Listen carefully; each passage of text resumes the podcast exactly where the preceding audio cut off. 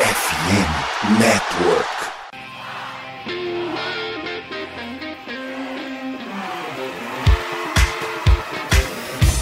Doutrina! Doutrina! Touchdown, touchdown, touchdown, touchdown, Steelers!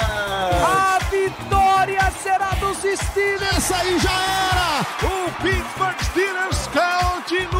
O Pittsburgh Steelers vira o jogo! Um dos maiores jogos de todos os tempos no futebol americano! A vitória do Pittsburgh Steelers!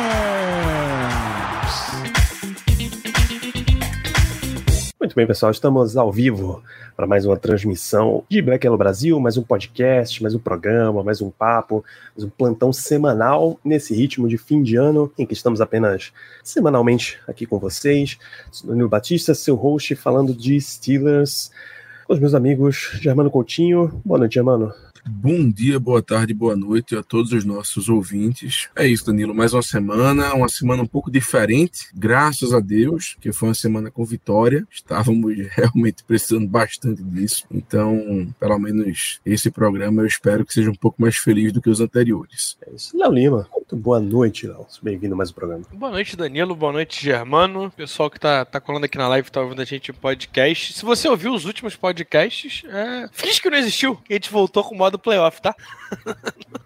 não durou muito tempo. Quer dizer, durou até demais, né? Mas eu, eu, eu, eu acredito que uma rena faz as coisas mudarem. O milagre de Natal aconteceu e esse programa eu espero que ele seja num, num clima que é basicamente assim: os últimos episódios é o seu almoço da semana. Sabe quando você deixa só aquela comidinha congelada, você vai esquentar no micro-ondas, ela sai com a cara mais feia do que entrou. Você olha, pô, só tem isso mesmo, fim de feira mesmo. Em comparação, eu espero que o clima desse programa seja como uma ceia de Natal, que você vai abraçar, vai sentir ela lhe aquecendo por dentro. A gente pode dizer que o último programa, os últimos programas eram almoço de Natal, que é aquele almoço do dia 24 que tu come o que tem ali na geladeira, na sobra, que tu tá preocupado fazendo a janta, e o de hoje é a, a ceia natalina.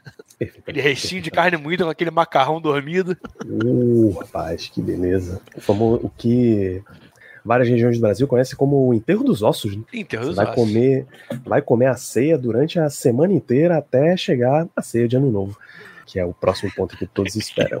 Que aí muda o prato e aí você passa mais uma semana também dentro. Exatamente. Maravilhoso. Esse, esse é o grande objetivo. Essa, esses são os feriados na América Latina.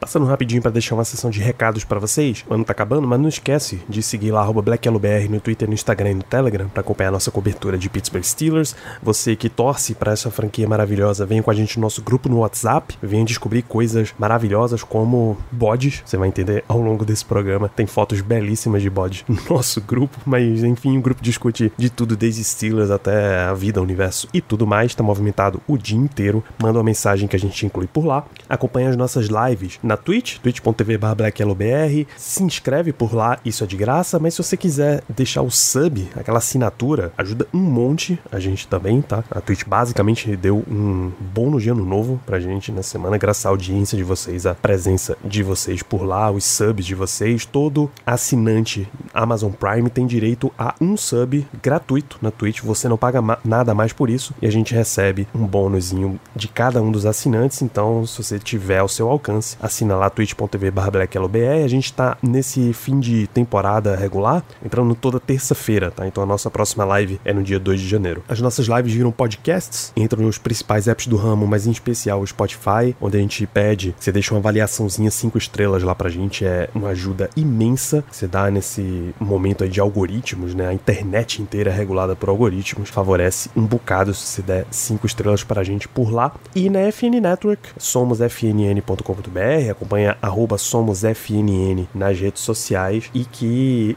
tem vários projetos de NFL, NBA, MLB e NHL. A gente recomenda os nossos amigos produtores de esportes de Pittsburgh. Rádio Pirata falando de Pittsburgh Pirates, o Igloo Cast falando de Pittsburgh Penguins. A temporada da NHL tá rolando, a temporada da MLB não, mas esses podcasts também não param de acontecer. E a FN Network traz um recado aí para você direto da Esporte América, ainda nesse fim de ano. Aproveita!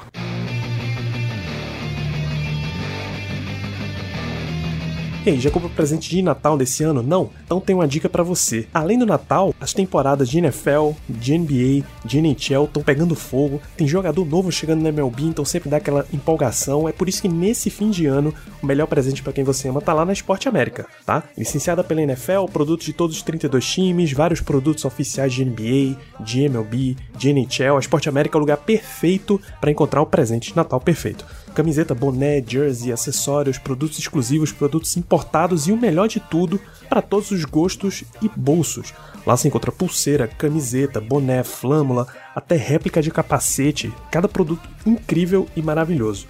E fica ligado, porque até dia 31 de dezembro tem cupom de desconto, você coloca lá no carrinho Natal FNN, Natal FNN de FN Network, tudo junto te dá 10% de desconto em toda a loja no ato. Assim, qualquer produto que você quiser, Natal FNN já derruba 10%. Não é promoção, é parceria FNN Esporte América, a loja licenciada pela NFL no Brasil. Vai na descrição desse episódio, tem link direto para Esporte América. Não deixa para última hora, garante já o presente de Natal de quem você ama. Mas a gente está aqui para falar de Pittsburgh Steelers, que não está na América Latina, mas nos trouxe felicidades. Esse último dia 23, o Steelers ganhou de Cincinnati Bengals, um jogo bastante agradável para a gente ver até, fora do esperado. É dele que a gente vai fa começar falando no nosso esquema de destaques positivos e negativos que a gente está acostumado, mas é impossível não começar o jogo falando sobre Mason Rudolph, mano. Porque se a gente tinha expectativa de que ia ser só mais uma performance miserável de um quarterback, o cara entrou como um jogador profissional de futebol americano, pô.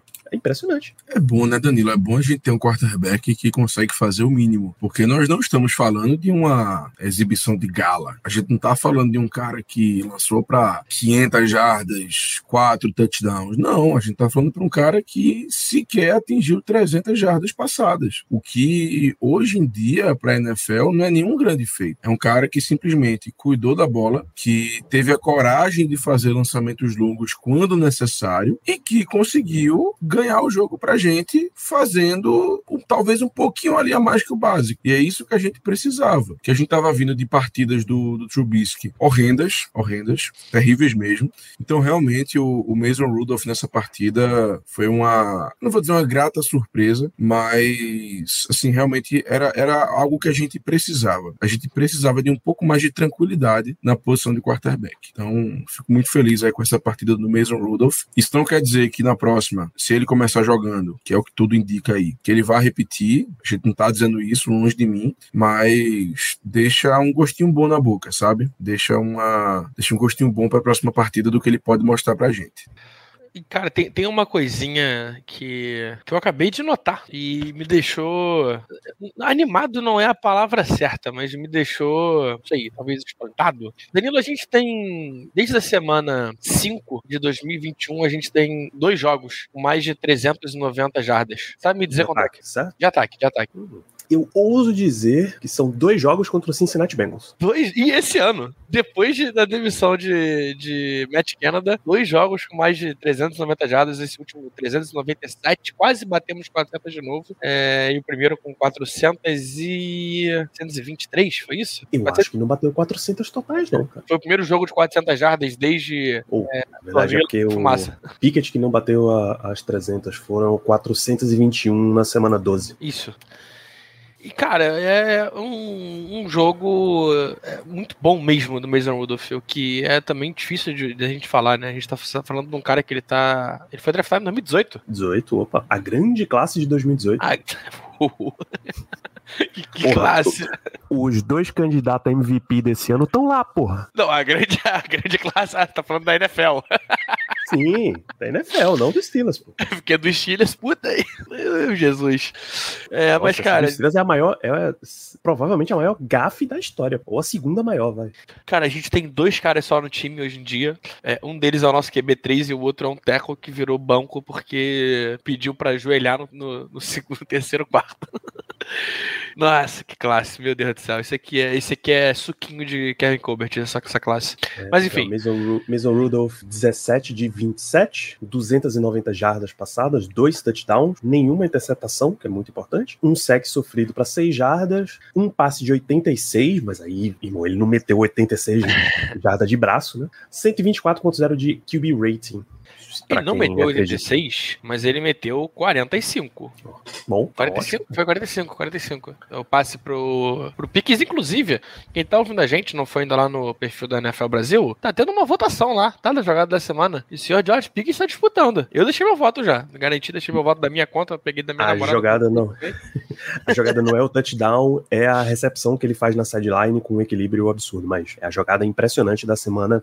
Black Hello Brasil não precisa mencionar qual é o, o patrocinador patrocinador da, do momento, mas é, é, a jogada impressionante da semana. Por favor, votem George Pickens. E realmente foi impressionante mesmo, tá? Uma recepção que ao vivo não achei que tinha ocorrido de jeito, de jeito maneira, mas o replay mostrou lá ele fazendo o toe tap que, poxa, mostra que quando o cara quer, quando ele não tá criando confusão, quando não tá andando em campo, o cara cara sabe jogar. Eu espero Foram... que a partir de agora isso continue. Eu quero mais jogadas 44, assim. 44 jardas, é, contando da, da, frente, né? Não, vai contando da frente do, da linha de scrimmage para frente mas pode botar aí mais umas 10 jardinhas quase, que ele tava, ele tava bem atrás nesse lance, né? Mas se bem que ele tava atrás, ele escala o pocket. Então vai ser 50, 50, 50 jardas. Fechado. Eu acho que se pegar alguns jogos dessa temporada, a gente não vai conseguir 50 jardas de bola é, da bola voando do Kenny Pickett. Eu não tô brincando. Eu realmente acho que vai ter algum jogo Tem. que ele não vai ter 50 jardas. Ah, tá. Vai ter jogo bola... que ele não fez, ok. Mas tem, pô. Não, eu tô, eu tô dizendo em relação a. É, não, só a bola aérea. É, é yard. Bola aérea. Não é, não é jardas de recepção. É do tempo que a bola ficou no ar. Isso, pra galera entender, você quer dizer que vai ter alguns jogos que ele não vai ter passado isso, não é isso? Não, pelo menos, alguns não, mas pelo menos um jogo eu garanto que ele não vai ter conseguido 50, já, 50 é, jardas. Para pensar que tem, tem jogo que ele passa mais a bola para trás do que para trás do que para frente. Exato, Já exato, negativo. É, mas, cara, um bom jogo do Rudolph, de verdade, me surpreendeu muito. É, essa bola, cara, era uma terceira para 15. É, Corrones, né? O famoso Corrones. É, tem que ter. Tem que ter coragem para jogar, né? Como diz a, alguma marca aí que eu não sei qual é. não tá pagando a gente também, então não merece o nome. É, mas é bom, bom ver o, o Rudolph jogando bem. E Danilo, deixou uma pulga atrás da orelha do senhor Mike Tomlin? Então, esse é o, o, assunto do dia, né? Mike Tomlin, como o jogo é no domingo, ele voltou a fazer a coletiva dele só às terças, ele já abriu, ó, claro, perguntado sobre quem vai ser o quarterback do próximo jogo, porque qual é o cenário. O Kenny Pickett já estava desde a semana passada finalizando a recuperação, sendo observado. E Tomlin disse na última segunda, na segunda da semana passada que, olha, a gente vai treinar com Mason Rudolph como nosso quarterback titular, mas a gente vai ficar observando o Pickett a semana inteira. Se ele estiver bem, ele recupera sua vaga titular e joga, porque era um cenário de que um time teria que escolher entre seu quarterback 1 e quarterback 3. Agora, o Rudolph já passou o Trubisky no depth chart, tá? Rudolph é o quarterback 2 dos Steelers. Se por um acaso Pickett jogar essa semana ou jogar semana que vem, Rudolph, Mason Rudolph é o reserva dele. Mitch Trubisky fica listado como quarterback 3. Ele entrou na semana de novo com Mason Rudolph, vai começar a semana como titular. Ele vai treinar como titular a semana inteira. Pickett, a gente vai avaliando a situação física. Se ele tiver recuperado, ele entra, ele pode entrar como titular, porque o, a condição física não será o único critério sobre o qual ele vai ser avaliado. Todas as outras situações entram junto. Ele foi protocolar. Para mim, ele foi protocolar. O ideal seria você dizer, bicho, nesse momento, com a mão quente que a gente tá tendo, eu não posso não escalar Rudolph como titular. Nesse momento, no nível de disputa que a gente tá tendo aqui, ele ganhou a vaga. Mas ele foi no caso. A gente pode argumentar que ele tá, nesse caso, nessa situação, igual 2018, né? De olho no príncipe herdeiro. Mas esse é McTominay, né? E não poderia ser diferente, afinal de contas, eu acho que todos aqui concordamos que o mesmo Rudolph, ele, pelo menos para a próxima parte dele, ganhou essa vaga. É, é, sinceramente. Eu, eu, fui até olhar aqui os stats do Kenny para ver aquela situação das jardas é, passadas, jardas, a distância que a bola percorreu no ar, e de verdade me bateu uma pequena depressão, porque eu lembrei que o Kenny Pickett só tem seis passes para touchdown no ano. É, assim, é, é difícil. É, em um jogo só, na temporada, o mesmo Rudolph conseguiu um terço dos passes que o Kenny Pickett tem para TD no ano inteiro. Então, assim, eu acho que seria até um desrespeito com a torcida se o Mike Tomlin resolver colocar o Kenny Pickett como titular nessa partida contra o Seattle Seahawks, porque não existiria justificativa, não existiria desculpa, simplesmente não existiria. Então, é, é a única coisa que a gente pode fazer. Se der errado, deu, vamos conviver com isso. Mas não dá para você simplesmente dizer, ah, não, mas o Kenny Pickett é o, é o nosso titular desde o início da temporada e por isso nós vamos com ele quando ele não tá jogando bem, longe disso, e quando o cara que entrou no lugar dele, né, que seria o mesmo Rudolph, teve a partida boa. Então, realmente eu acho que ele perderia até a moral, mais ainda com o vestiário se ele fizesse isso. Tem, tem uma pergunta que eu queria muito ter ouvido uma resposta do Tomlin na coletiva de hoje, que não, não, não lembro quem foi o repórter, e, e aí, Danilo, ele pergunta. É, Tomlin, qual seria o motivo pro Kenny jogar? Se caso o Kenny jogue, por que, que o Kenny jogaria? Eu queria muito ouvir do Tomlin o que, que ele teria para dizer sobre isso. Do tipo assim, é, não sei, Tomlin, se ele jogar é porque ele ganhou a vaga no treino. Tomlin, se ele jogar é porque ele é o nosso QB1. É, mas nunca que eu, nunca, nunca, nunca que o Steelers ia dar uma resposta dessa, né, Danilo? É, acho que nunca deu, né? Nunca daria agora também, ainda mais com a situação que tá a mesa. É, mas é uma resposta que eu fico, fico triste, porque eu queria, queria muito ter ouvido. E só para trazer um ponto aqui que o Germano falou, a média de Kenny Pickett é, de jardas viajadas na NFL por partida é de 85, Germano foi isso aqui, então. Foi essa diferença aqui. Não, não, é, é, essa é a média, é a média, tipo assim, peguei o total e dividi por 12. Que é o hum, certo, certo, certo. É, é... Cara, teve algum jogo. Olha, é, eu acho que a gente não vai encontrar isso, mas talvez naquele jogo contra o Browns ele não tenha conseguido essas 50 ele jardas. 90 jardas? Cara, o, o Kenny hoje, ele tem 30 jardas a mais, que são depois da recepção do que jardas viajadas. 30. É assustador. De verdade. É... Eu tô no no, Pro Football Reference e eu peço até desculpas, porque nesse momento, depois de um, de um jogo competente de Mason Rudolph, é fácil chutar Kenny Pickett, tá? Mas é aquele lance de a gente esperava muito do cara e ele não tá entregando o que a gente queria. Mas não é como se ele estivesse chutando esse cachorro o ano inteiro, né? É verdade. Esse, disso a gente não pode fugir. 2019 foi o ano que Rudolph jogou algumas partidas como titular porque o Big Ben tava machucado. Ele teve achei, cinco achei. jogos com dois touchdowns passados. Achou a jardas aéreas? Ele tem quatro jogos com menos de, 40, de 50 jardas aéreas passadas. Tem um com 32 contra o Houston, 41 contra Green Bay, 45 contra Cleveland e 49 contra Arizona. Essa é. E, detalhe, dos últimos quatro jogos dele, três estão nessa lista. É. Ele teve ainda mais um jogo de, eh, de 54, um jogo de 58. Cara, que, que coisa horrível, gente. Meu Deus do céu. Não, é, não, sério, assim, sério, é inacreditável, cara. É inacreditável um cara ter um jogo. Não, não digo nem só um, vários jogos com menos do que 50 jardas de bola aérea, vamos dizer assim, né? De, enfim.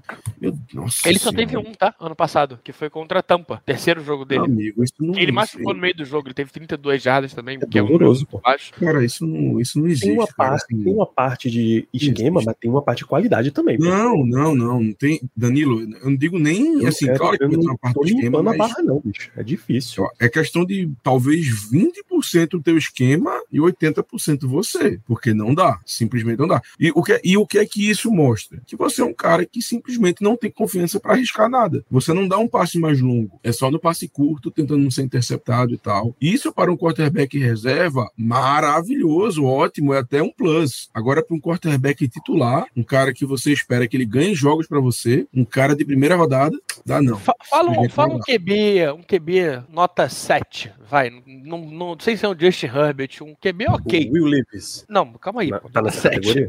Nota 3. Ah, Vai, vamos botar o. Posso, posso, posso usar, Léo? Posso usar? Por favor. Trevor Lawrence. Não, mas aí calma aí, pô. Falando do nota 7, não nota 11. muito fã. Vai, Baker Mayfield. Baker, Baker Mayfield tem média de. Ele tem 15 jogos. A média dele de, de jardas aéreas por partida é de 125. Kenny é 81. Ele tem jogos com 75 ou menos. Ele tem ele tem 43 contra o Atlanta. O time ganhou o jogo ainda assim. É, cara, é assustador, cara. O Kenny tem. O Kenny dos 12 jogos, ele tem 7 abaixo de 75 jardas aéreas. 7. O Baker Mayfield, que é um QB ok, um QB justo, honesto. Tem. Vou até olhar o Diano Smith. Pra não falar que eu tô de que a gente tá de implicância porque o Baker Mayfield já não sei o que. Diano Smith. Ninguém acha nada demais.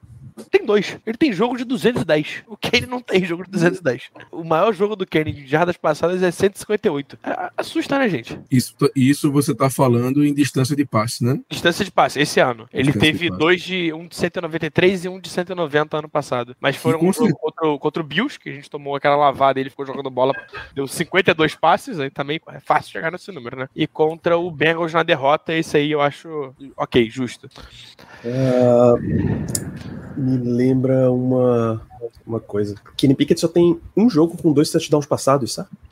Só. Sim. É, Las Vegas Raiders esse ano? Semana 3? Isso, isso, isso, isso. Ah, vamos, vamos usar aqui um quarterback segundo anista, tá? Entrando como titular. E esse quarterback é Mason Rudolph, 2019. Ele passou para dois touchdowns contra Seattle, semana 3, e uma interceptação. Dois touchdowns contra São Francisco na semana 3, uma interceptação. Mais dois contra Cincinnati e zero interceptação. Na semana.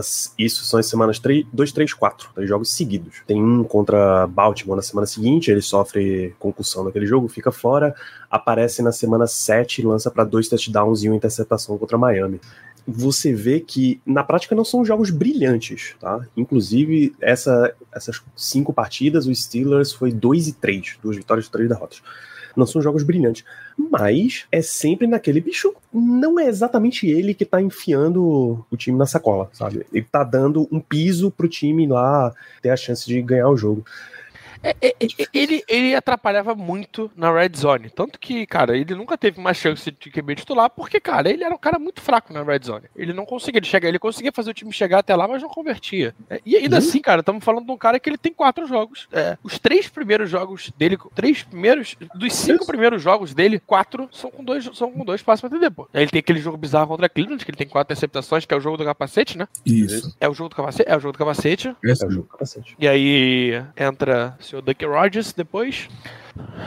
Ah, tem mais um jogo com, uma, com dois passes pra touchdown, é, mas, cara, é, ah, eu fico triste, cara, porque. Mas é pra ficar triste. É pra ficar não, triste. Não, né? então, mas eu fico, eu fico, triste também porque, cara, a lesão do Kane talvez tenha sido num momento ingrato para ele, sabe? É, o ataque começou a engrenar e, pum, lesão. Será que ele não estaria melhor também com esse ataque? Eu, eu, eu entendo o Mike Tomlin querer ver ele, mas aí é aquilo, botar o Kane agora é talvez diminuir a chance de playoff. É, é, é, é, é jogar, dar um tiro no escuro. Pode ser que pegue, pode ser que não. É, aquela coisa, a, a, vaga agora é do mesmo Rudolph para ele perder. Se ele não perder a vaga, ou deveria ser. É continuar com ele. É, ou deveria ser. Não tem, na minha visão, não tem outra coisa que a gente possa fazer que não seja deixar a chance com ele, porque seria injusto com o jogador e mostraria pro elenco o seguinte: olha, não importa o que você faça, se o cara foi draftado em uma pique alta, eu vou colocar ele independentemente de qualquer coisa. Mas Ué, ao mesmo tempo, ao mesmo muito. tempo, já, mano, é, existe uma existe uma questão ética de vestiário por aí. O papo de que se você perdeu aquela vaga por lesão, realmente o, o cara que te tomou a vaga, ele precisa ter jogado muito acima de você. Pra galera realmente, não, porra, tá certo, deixa o deixa outro cara aí com a vaga. É o caso aqui, inclusive. Mas não é só necessariamente porque é uma pique alta que ele vai recuperar, recuperar a vaga diretamente.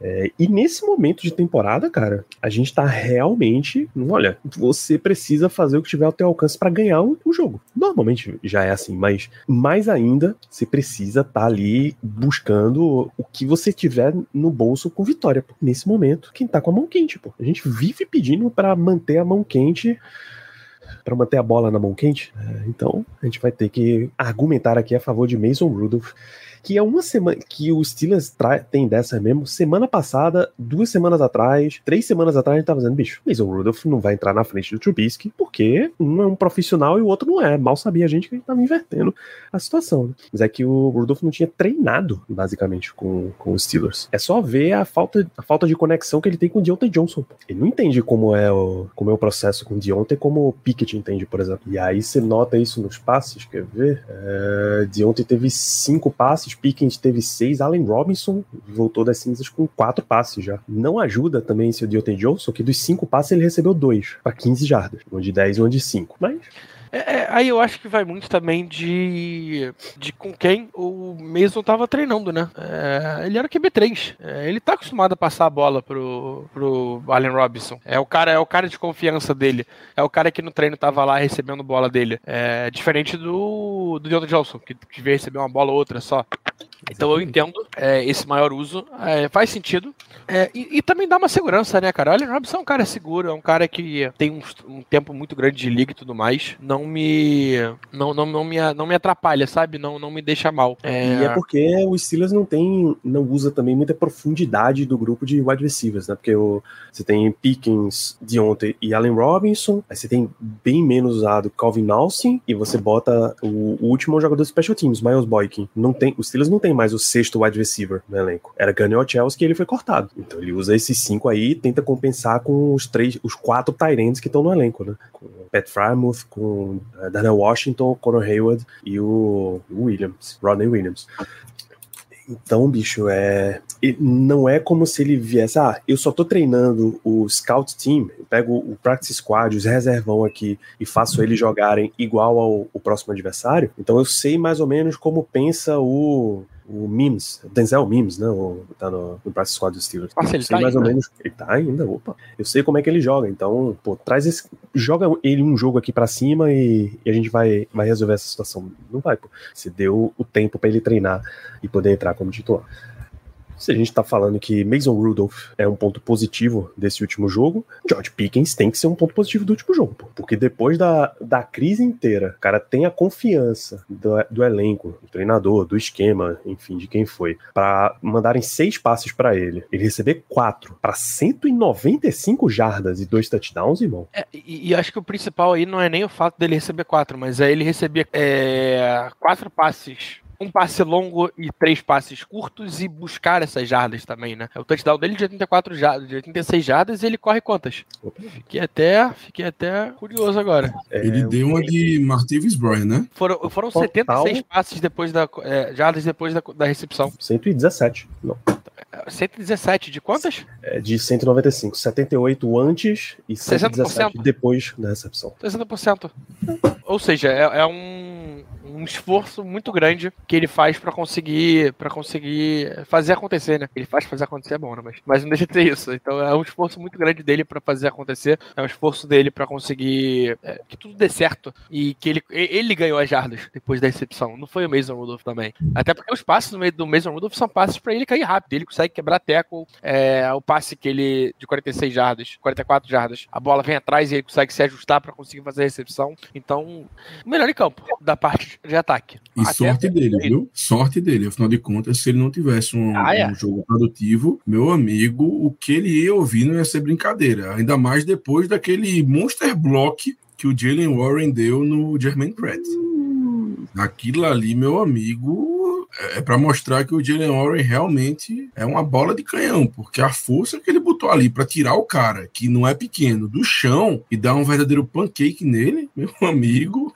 Jalen Warren foi com ódio ali. Jalen Warren, em estatísticas mesmo no jogo, são oito carregadas para 24 jardas, que é pouquinha coisa, a mais longa para 5, seis passes, cinco recepções, 30 jardas, legal mas ainda é pouquinha coisa. Ele já entra no ponto positivo só com aquele bloco, cara. Aquilo foi uma pancada sensacional. daquele tamanho, ele tirou o defensor do Bengals do chão, pô. Que é um cara 6'5". O Jermaine Pratt é muito grande. Jermaine Pratt, cara, acostumadíssimo entre os melhores da posição, pô. O Jalen Warren realmente é o famoso jogador operário, né? O cara que faz de um tudo. Ele é assim, se o, se o, se o Pickens tivesse metade dessa, dessa vontade que o Jalen Warren tem, meu Deus do céu, ninguém segurava, não. Infelizmente não tem. E quando ele faz isso na partida imediatamente seguinte a toda a crise com o George Pickens, ele é positivíssimo esse jogo, absurdamente positivo. Meu Deus do céu, são poucas palavras que eu tenho para descrever o quão bem foi Jalen Warren nesse time. Entre, entre os destaques positivos, a gente precisa trazer Alex Smith e TJ Watt, né? Porque o que, o que Jake Browning joga toda semana aí na NFL, ele não conseguiu jogar contra os Steelers, de jeito nenhum. Foram duas partidas horríveis dele, e graças a todo o esquema de pressão que o Steelers botou para cima. É um sec para cada um, pelo menos no pra Football Reference, tackle for loss um pro Alex Highsmith, um QB hit pro Highsmith, quatro pro TJ Watt e um fumble forçado para TJ mais um passe defendido por cada um. Porra. Eu não sei se o fato que a gente é, utilizou mais os reservas da posição acabou interferindo em alguma coisa, porque o, o me fugiu o nome agora, o Nick Herbig e também, nossa, me fugiu o nome do, do outro rapaz. Marcos Golden. Marcos Golden. Golden, exatamente. Me fugiu o nome dele. É, eles, assim, isso eu tô falando de achômetro mesmo, mas a impressão que eu tive é que eles tiveram mais snaps nesse jogo do que costumavam, é, do que vinham costumando ter nos jogos anteriores anteriores. Eu percebi que teve um pouco mais de rotação. Só três jogadores tiveram 100% dos snaps de defesa: Joe Porter Jr., Levi Wallace, Patrick Peterson. Nenhum deles é da, do front seven. Alex Smith jogou 73%, TJ Watt jogou 70%, Ótimo. 47 e 45%. Marcos Golden, 20 snaps, 31%. Nick Herbig, 17 snaps, 27%. Pronto, e é mais ou menos é nessa faixa que a gente quer. 70-30 tá maravilhoso, porque você descansa as tuas estrelas e deixa elas mais frescas e melhor preparadas para quando realmente a gente for precisar, para os momentos mais importantes do jogo. Nos jogos anteriores, por alguma razão, Marcos Golden até mesmo ficou inativo. Não, não entra na minha cabeça isso, realmente não entra. A gente precisa desses jogadores que não são jogadores ruins. O Marcos Golden tem história na liga, ainda consegue produzir. O Nick Herbig é um bom rookie, ele vem mostrando isso em várias situações. Então, assim, não consigo entender o porquê a gente não utilizaria mais dessa, dessa opção que a gente tem, que é de colocar os reservas mais em campo para que os nossos titulares fiquem mais frescos no momento em que a gente realmente precisa deles. O Pro Football Reference, inclusive, consta cinco pressões do TG Watt, mais quatro QB hits e pressão do Alex Highsmith consta duas, mais uma sem QB hits, mais um hurry, um passo apressado e duas jogadas completes. Além da belíssima interceptação, né? Que, assim, jogada bonita, né? maravilhosa né? foi, do foi, foi muito, cara, foi de verdade. Foi uma surpresa, é, o lance como um todo, e foi muito bonito, pô. Foi Sim. muito. Ele, ele, faz a leitura certinho, ele sabe o momento. Cara, isso é, isso é o tipo de jogada, e a gente tem que tirar o chapéu pro senhor Terry Walsh, porque é o tipo de jogada que, ou então seja lá quem tenha sido que deu a ideia, é o tipo de jogada que você não vê o time fazer. É, é o tipo de jogada que, cara, ela é feita. A gente conhece o QB, conhece, sabe o que ele vai fazer, vamos trabalhar essa jogada. Em algum momento, e não foi uma vez só que o, o Rice dropou, o PJ dropou também pra, pra, marcar. Então é uma jogada que você olha e fala: caramba, foi planejado, não foi à toa. É, TJ Watts ele é acreditado com uma jogada fantástica. Ele não é a, a, nossa jogada de defesa de elite da semana por uma questão de, de coração que foi envolvida, mas ele na mesma jogada ele tá contra o Jonah Williams, tá? é o right tackle do Bengals, e ele consegue um holding, holding marcável, não lembro se foi marcado, eu acho que foi inclusive, mesmo sendo segurado, ele completa o sec e força um fumble na mesma jogada, sabe? No fi, mais pro final do jogo, o Jonah Williams só tá conseguindo parar o TJ Watt literalmente com um false start. Antes da bola sair, ele já tá um passo e meio, dois passos para trás para conseguir ter a, a postura para segurar ali o suficiente TJ. Então, pelo amor de Deus, jogadaça de TJ Watt uma noite, mais uma noite muito boa. Ele voltou para o topo da liga, no, para o topo do ranking de sacks na liga, com esse sack conseguido aí em cima do Jake Browning. E hum, na nossa análise aí de todos os fatores de nível de jogo e narrativa, com ou sem perfumaria, ele só consegue mesmo o título de jogador defensivo do ano se ele estiver liderando bem a lista de sacks na liga. Liderando bem. Ele tem que ser o líder e bater ali na casa dos 20 sacks, coisa assim. A galera começar a olhar, hum, será que vale recorde aí? Eu diria, na verdade, que vai depender também do de como o time vai terminar a temporada. Eu acho que se nós conseguirmos ir pro, se a gente conseguir chegar nos playoffs, a chance aumenta assim exponencialmente. Agora, se a gente ficar de fora, mesmo ele liderando, vai ser um pouco complicado de defender. Eu, eu acho que isso também vai importar bastante. Mas é aí, aí que tá, Germano. Se ele beirar o recorde. Ah, beirando sim, aí, sim, sim. Aí ele fica grande demais para ser ignorado, mesmo com Steelers fora dos playoffs. Até porque ele tá falta... com 17, né? Mas o que você considera beirar o recorde hoje? 20 para cima. O recorde é o quê? 22,5 ainda. Em dois, em dois jogos. O recorde não é 22,5 É, ainda? 22,5. Bateu 20 você já tá, opa, pô, que performance absurda. Porque pra, pra NFL, NFL, aliás, esportes americanos em geral, você tem, às vezes você tem um pouquinho de dificuldade de saber, tá, eu sei que esse número é grande, mas ele é muito grande ou ele é grande normal? Porque se você me disser que um jogador teve 10 sacks no ano, eu vou olhar, porra, 10 sacks em 17 jogos? Pô, se meu atacante faz 10 gols em 17, 17 jogos, isso é bom? Isso é ruim? Isso e tal. 20 sec é muito sec, pô. É muito sec mesmo. É tanto que o recorde é 22,5. Aí já é um negócio que você não vê todo ano, pô. O Shaquille Barrett Foram foi 13 um vezes só. candidato. Foram, Danilo, foram, foram apenas 13 vezes na história, oficialmente, digamos assim, que um jogador chegou a 20 sacks na mesma temporada. 13 vezes. TJ Watt, logicamente, tem uma dessas temporadas. O irmão dele tem duas. E aí a gente só vê em nome, nome pesado. Nome pesado mesmo. É Michael Strahan, logicamente. Jared Allen. O Mark Gastineau, lá do Jets, que foi também um ótimo pass rush na época dele. Justin Houston, que todo mundo conhece, lá de Kansas City. Tem um que eu não conheço, não vou mentir, que é o Chris Dolman, que era de Minnesota, em 89. Esse realmente eu não sei quem é. Red White, que é, enfim, né? Dispensa Era comentários. ídolo, do, ídolo dos Watts quando eles estavam crescendo em Wisconsin. Aaron Donald dispensa comentários, Lawrence Taylor dispensa comentários, Derek Thomas dispensa comentários, DeMarcus Ware dispensa comentários, enfim. É isso, é isso. Você tá certo, Danilo, você tá certíssimo. Se ele chegar em 20, aí vai ser difícil não dar pra ele. E, e assim, eu, Lá ele. posso não, eu não tenho certeza, mas acho que tirando o Aaron Donald e TJ Watt e o JJ Watt também, todo mundo aí já é Hall Fama. Se não tiver alguém também, pô, não precisa, a gente não precisa ir confirmar essa informação, mas é- pelos nomes, é muito provável que todos eles sejam Hall da Fama. Então, velho, você nota que é um ano pô, absurdo de alto TJ Watt. É assim que é assim que se faz um- uma campanha pra ser um jogador defensivo do ano. Não, e, e Danilo, assim, é exatamente isso. Todos são Hall da Fama. Todos, todos, todos, todos, todos. Se não entraram ainda, é certeza que vão entrar. Todos são. Eu achei que o Shaquille Barrett tivesse tido uma temporada de 20 sacks, mas aquele ano mágico dele, 2019, ele teve 19,5. Curiosamente, esse ano de 2019 é o ano que roubaram o jogador defensivo do ano, TJ Watt, porque deram pro Stephon Gilman. né? É, e na verdade, apenas o, o lá de, lá de New York, né, de Nova York, ele não, não é Hall da Fama, mas também não me surpreenderia nada se ele entrasse depois.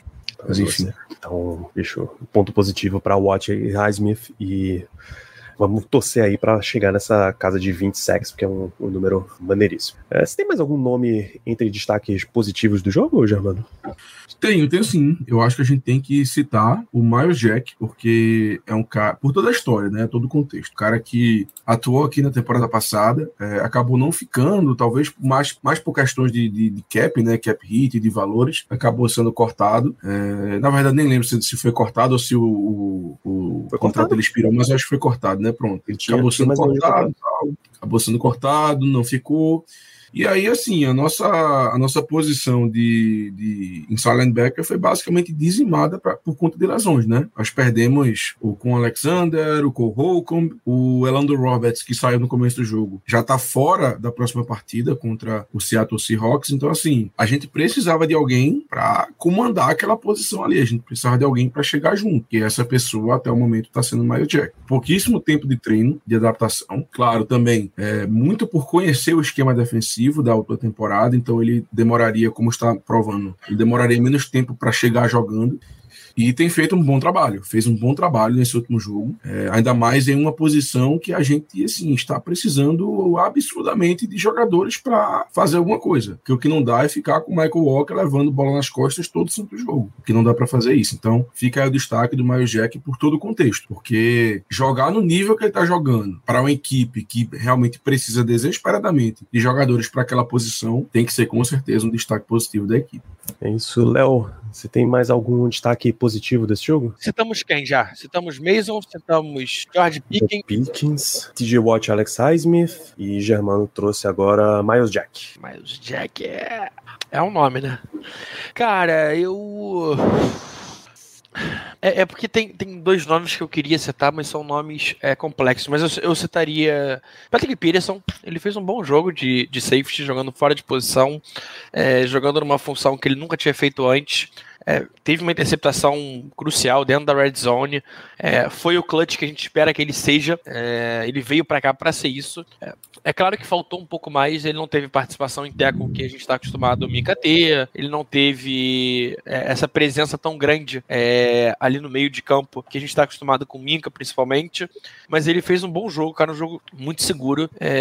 então eu, eu, eu, consigo citar ele como um ponto positivo. eu vi no chat o, o Slim The Wash falando de, de Joey Porter Jr. E é um nome que eu fico em dúvida, Danilo. Eu também. Ele não eu teve um jogo que... ruim, mas ele não teve um jogo bom também. Isso, isso. Porter, no máximo, ele vem pro o clássico germano, as menções honrosas. Sim, sim, sim, concordo. É, ele só cedeu 15 jardas, é um número muito baixo, em três passos na direção dele. É, mas ele teve uma falta que custou muita coisa pra gente. É, confesso que eu não achei falta, eu achei um pouquinho de preciosismo até, mas enfim, deram a falta, então tá dada. É, mas diferente de Patrick Peterson, que teve três bolas na direção e, porra, nenhum passe, ainda teve uma interceptação, nenhum passe completo, ainda teve uma interceptação. É, Keanu Benton fez um, mais um bom jogo de Keanu Benton, cara. Keanu só, Benton é. Só elogiar o, o Porter, porque nesse jogo ele apresentou, apresentou melhor uma questão de tackle que o time vinha batendo nele para ele melhorar essa situação e nesse jogo ele, ele deu uma melhorada nessa situação. Ele teve três tentativas de tackle, um deles ele, ele tomou ele tomou o baile. É, meu amigo, para um cara que é nota 5, se ele teve um jogo nota 6,5, tá bom demais. É melhora. É, não, não. Ele tem um tackle muito importante, que é um tackle que seria um touchdown, que ele segura e aí segura pra, pra na descida ainda, segura o down ainda, é, antes da, de, de conseguir o first down. É um tackle muito importante, mas aí segue por uma falta logo depois, né? Então, é, não, esse tackle, na verdade, depois vira interceptação do Joey Porter Jr. E no final do jogo ele tem mais um tackle quebrado e, e essa falta que é uma falta que, cara, dá muito campo para eles. Na, ele tá muito inconsistente ainda, né? É, mas eu acho justo ele estar tá em, em, aprendizado. É, na, minha, na estatística que eu tô, o Pro Football Reference, eles contabilizaram dois tackles e nenhum tackle perdido. É, a PFF contabiliza é, dois tackles e, e um perdido. 33% 20, de tackles. 27 jardas que ele cedeu em três recepções, 25 foi da bola viajando e só duas jardas depois da recepção. A PFF conta 15 jardas e só duas depois da recepção. É, são, são números que sempre sempre conflitam, não tem muito pra onde fugir. É, mas ele, ele tem evoluído. É, acho que, cara, só de ter tido uma falta e foi um holding já, já me tranquiliza um pouquinho perto do que vinha sendo os últimos jogos. É, mas ainda falta. Diferente do Keanu Benton. Esse teve um jogaço. Keanu Benton jogou muita bola ontem, ontem não, né? Sábado. É, terminou o jogo com expressões. O tempo inteiro no, é, atrapalhando. Mesmo que ele não gerasse o cheirinho, às vezes ele não gerava o cheirinho porque o TJ Watt estava lá antes, a Smith estava lá antes. Então, e ele ainda assim ganhava, ele ainda assim atrapalhava e fazia o QB, o QB ter, ter que se movimentar dentro do pocket, que faz muita diferença. Então, é um cara que ganhou quase a maioria do, dos snaps, é um cara que tava o tempo inteiro lá e é um cara que eu tô adorando ver no time, cara. Para mim é o, é, é, o melhor jogador draftado dos Steelers hum, nos últimos desde TJ Watt, talvez. Caraca, foi, eu joguei, joguei longe, tá? Bem alto, bem alto. Tentando lembrar que outros nomes draftados que tiveram um impacto muito grande Chase é... Na troca, não, né? Na troca. Não, não eu, eu, não tô, eu não tô brincando, não. Eu, eu, realmente falo do Chase Claypool, que foi um jogador que teve é, duas é, temporadas seguidas com mais de mil jardas. E, claro, um jogador que nos deu a primeira escolha geral da segunda rodada, que foi o Joey Porter Jr., que talvez tenha resolvido a posição de cornerback pra gente para um futuro próximo. Então, assim, de impacto... Não, pensando como calor, você tá certo. Ele, ele não, não teve temporada com mais de mil jardas, mas 870, 870 860. Beirou. Ele foi quase. Ah, então foi a segunda e a terceira que ele teve mais de mil jardas, né? Não, não teve nenhuma. Ele Certeza? nunca teve. Absoluta. Mas ele, a primeira temporada dele ele teve 870 jardas, 9 touchdowns. É um número é, colossal. Então, pensando em temporada de calouro, vai, depois do Claypool, ele foi o melhor calouro que o Steelers teve até agora. E aí, Claypool e Devin Bush também, os dois ali muito próximos. O ano de calouro Devin Bush foi um ano muito bom. Foi ano mágico. Hum, então é isso mesmo, eu confundi. Achei que tinha superado as mil jardas. Cara, o ano de calor do Devin Bush foi absurdo, tá? Terceiro lugar, inclusive, pra calor defensivo do ano. Ele, ele machucou no, no meio da temporada, né? Em... Na outra. Não, na seguinte. Na outra. Ah, mas Na- só na segunda, tá. Na semana 5. É, a, a gente fala, a gente fala mal, né, do Devin Bush. Ah, porque ele bustou, não sei o que e tal, não foi tão bem.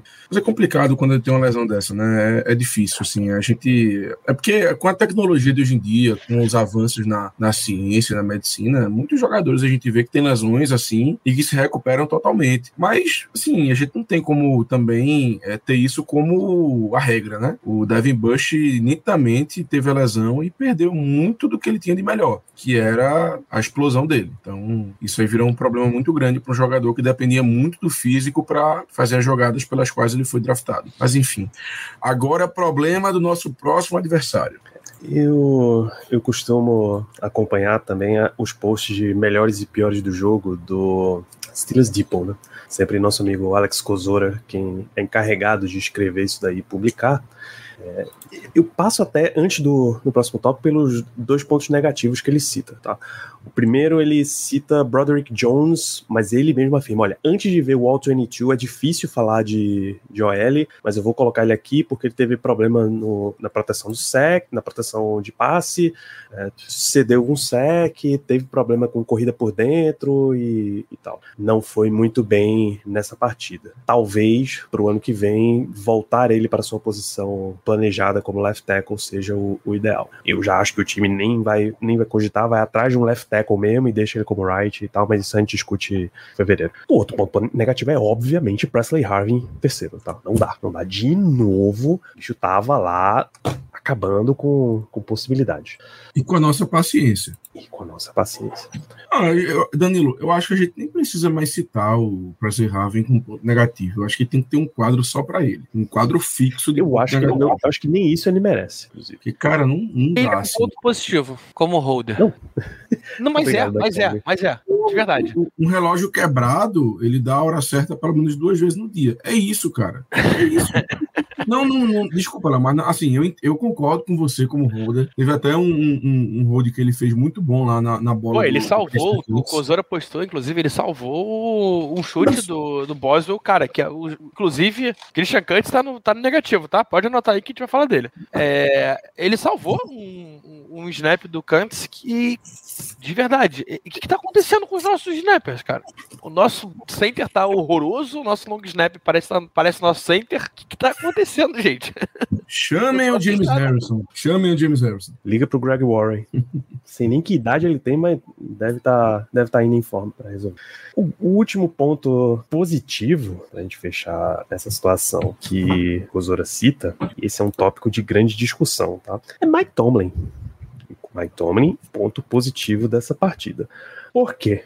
Mas olha, o jogo, o ano inteiro, a gente falou que o Steelers pareceu um time que não estava pronto. Tem uma cacetada de coisa para citar. Só as, as faltas de muito jogador em campo, a quantidade de vezes que a equipe precisava ficar se realinhando imediatamente antes do snap do adversário, porque os caras não sabiam posicionamento. A questão do. A entrevista do Pickett, depois do jogo contra, da derrota contra o Browns, a gente estava preparado para muita defesa homem a homem, eles mostraram um monte de zona e a gente não conseguiu ajustar. Uma pancada de coisa mal feita nessa temporada. Mas nesse jogo, pela primeira vez na temporada, o time pareceu pronto, focado e jogando consistentemente bem nas três fases do jogo: ataque, defesa, special teams. Independente do que do que você acha que deva acontecer com o Mike Tomlin ao final da temporada, não dá pra dizer que nesse jogo ele trabalhou mal. Uma um front office competente não vai não deveria fazer a avaliação da temporada inteira por esse jogo que ele foi bem. Não deveria fazer a avaliação de um head coach da temporada inteira por um, uma campanha final. 10-7, 9-8, 8-9. Não deveria ser assim que funciona uma franquia profissional da NFL. Tá? Mas essa situação, Mike Tomlin foi um ponto positivo e eu concordo. Eu não vi o Steelers, eu vi o Steelers como um time que tinha um jogo chave, em que ele precisava jogar, em que ele precisava vencer, e o Steelers jogou e venceu a partida. Danilo, é, quão inovador seria ter dois head coach? Um para jogos da EFC Norte e um pro restante da temporada? Só perguntando assim. Tem Como como? ninguém quer nada? Como que ninguém quer nada? Imagina, cara. Imagina. Imagina se na. Vamos no mundo em que Tomlin encerra sua, sua participação na NFL, que o Steelers troca Mike Tomlin para o Washington Commanders ao final da temporada. Tá? Na próxima comissão, você tem lá, Santonio Holmes como assistente do próximo head coach, quem quer que seja o próximo head coach. Vamos dizer que o Jimbo Fisher é o próximo head coach dos Steelers. É para ser um nome aleatório mesmo. E aí o Santonio Holmes é porque nos jogos da AFC Norte, ele é o cara que vai ficar aqui, ó. Não, não, não. Agora tu faz desse jeito aqui. Não, não, esquece, esquece isso aí, esquece isso aí. AFC Norte isso não funciona, não. Vai na minha que tu vai bem. Bota o Heinz Ward como assistente. Você bota o Antonio Brown como assistente. A galera fica brincando aí de coach booming. 17 anos de liga, 17 anos dentro da, do mesmo time, da mesma divisão, você começa a entender alguns padrões, como é, entender como é que algumas coisas funcionam, pô. Esse foi um jogo positivo de Mike Tomlin. Danilo, Tem algum. Tem também a seguinte situação do Mike Tomlin, né? Que foi a primeira vez desde 2013 que ele acertou dois desafios. É verdade. Eu tinha esquecido disso aí, é verdade. Ainda tem isso. É, assim, é até, é até engraçado a gente comentar isso, porque um, um- um- dos grandes defeitos do Mike Tomlin é essa questão do desafio, porque ele parece que nunca sabe o momento certo de desafiar. Quando é para desafiar, ele não desafia. Quando não é para desafiar, ele desafia. É um negócio impressionante. E nesse jogo ele acertou dois, o que, assim, é extremamente raro. Então, fica, eu, te- eu acho que é necessário também a gente fazer esse pequeno adendo nos pontos positivos para a performance do Mike Tomlin em relação aos desafios. Afinal de contas, é algo que acontece a cada 10 anos, né? Caraca, 10 anos é muito tempo. Uma vez a cada 10 anos, é essa média. Que beleza. Mike Tomlin tá muito bem, viu? Muito bem. Nossa senhora. 10 anos é muito tempo, Germano. Meu Deus do céu, eu tô assustado, tá? Eu, eu, eu, eu- eu lembro da gente ter falado isso no QG, mas é da gente falar pra ficha cair é é uma distância grande, né? Até porque a gente tá acostumado com ele não ganhando nenhum, né? A gente já, já acha, já acha- pô, já é um destaque quando ele ganha um, imagina ganhando dois. Eu, eu até fiquei agora curioso. Será que a gente tem algum local que a gente consiga achar o. Como é Com que certeza anda? tem. Com certeza. Histórico de desafios? É, um histórico de desafio seria interessante, né?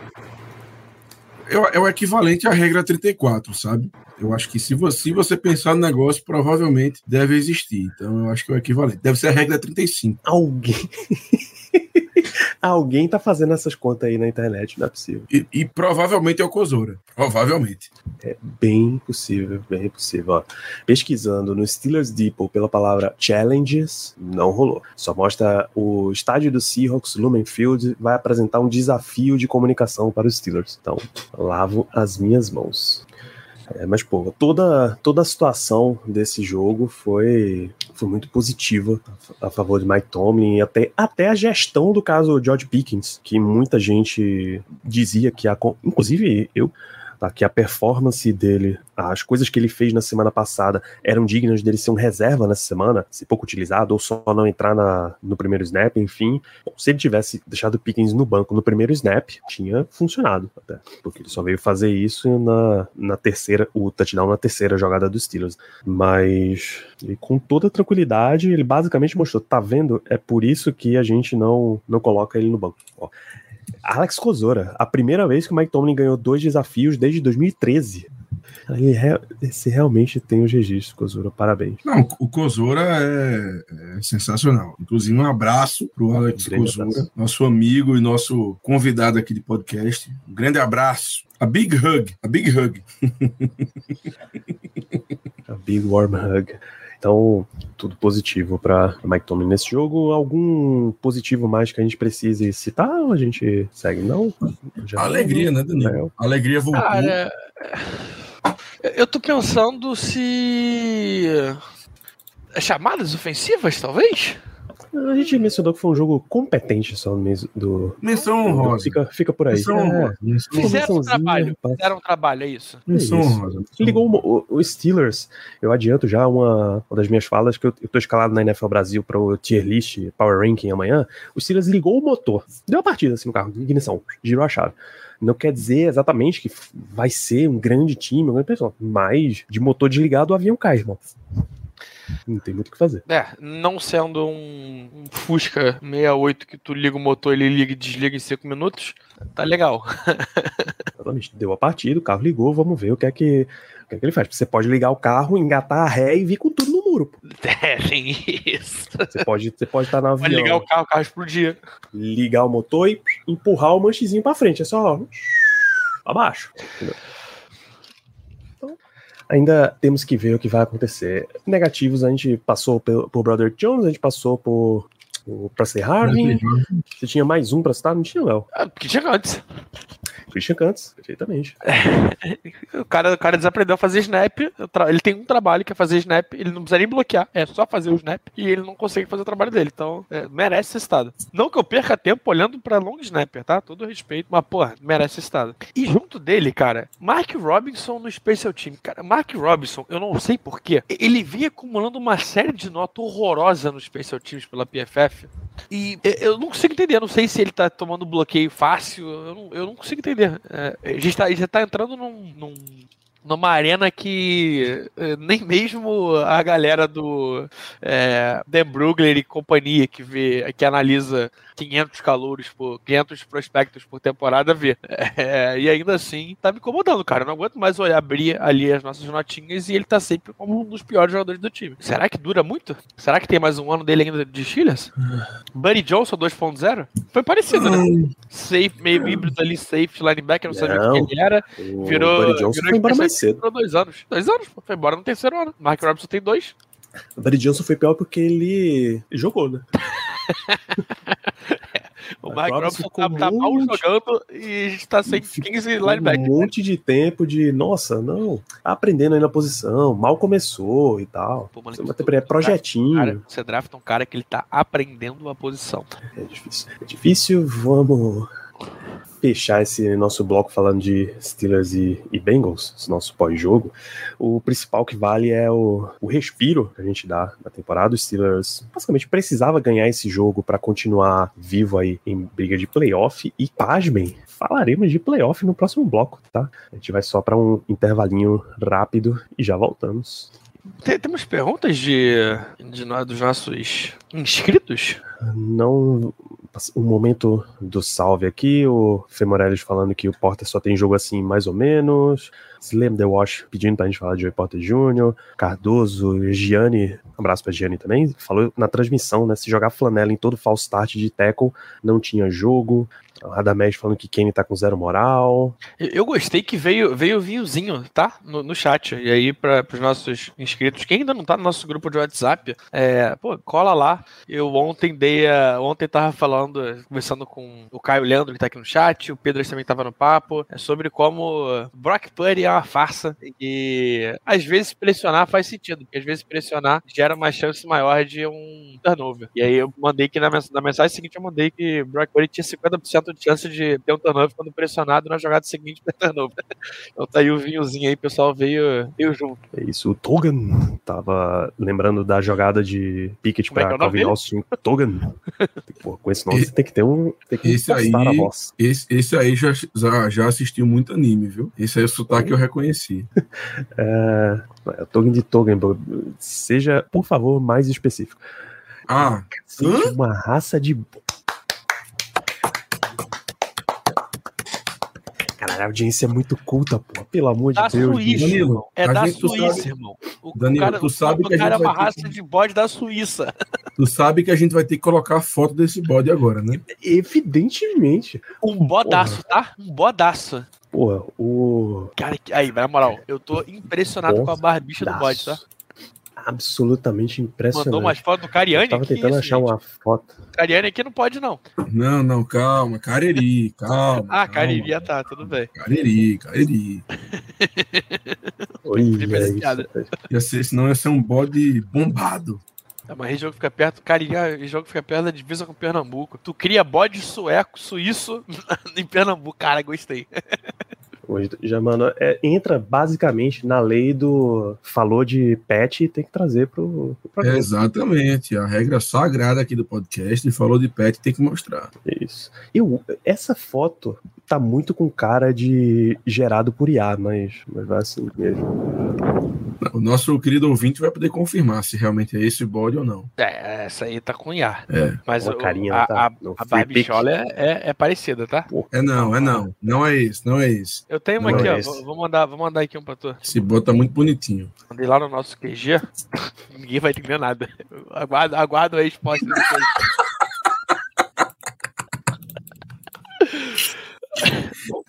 Esse tá no grau, Isso aí, com certeza. Pô, o tamanho da barbicha do, do, do bicho, mano. Eu não consigo deixar isso crescer, não, pô.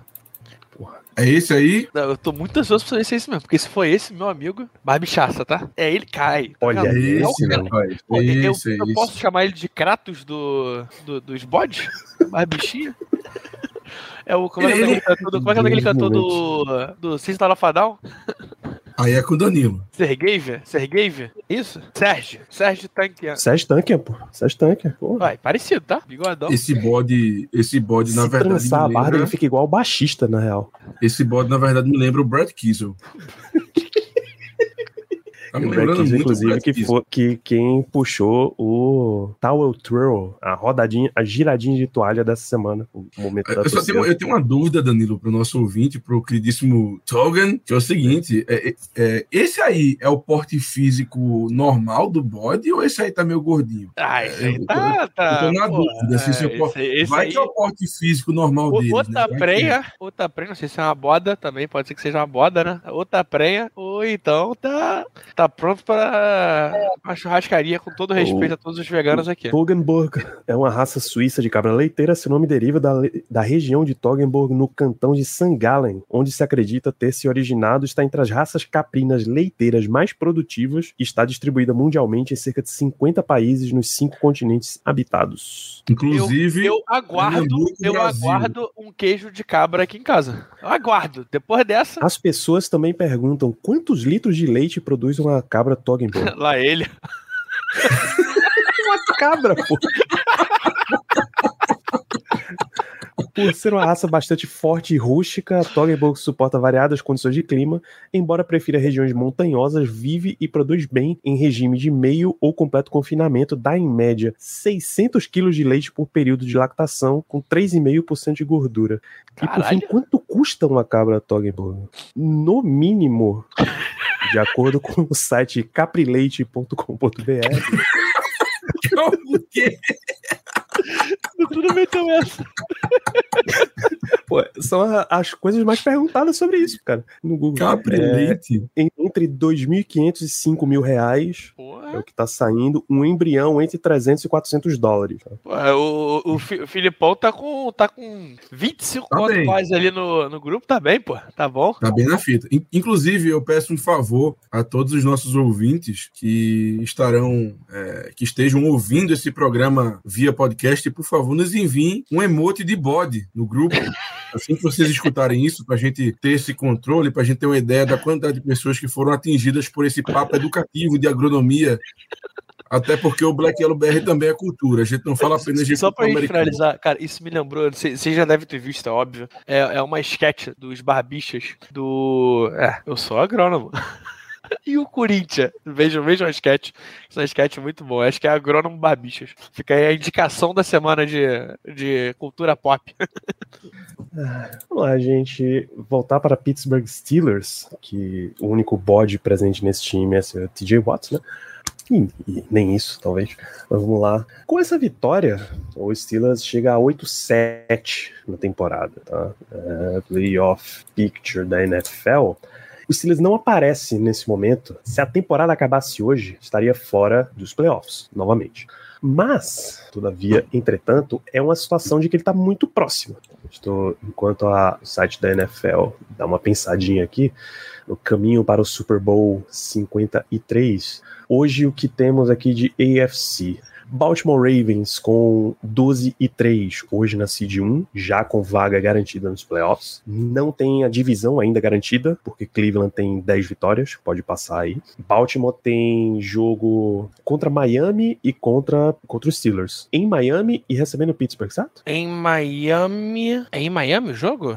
É em Miami. e- Essa é a minha dúvida. Não, não, não, é em casa. Os dois jogos em casa. Fecha com dois jogos em casa. Que time largo, bicho, pelo amor de Deus. E podendo garantir a Pelo Seed 1 amor na semana que vem, tá? Então, Se ganhar de Miami, exatamente. ganhando de Miami, a gente já entra em campo sabendo se o Ravens terá ou não a Seed 1, o que eu acho que é, é importante pra gente, tá?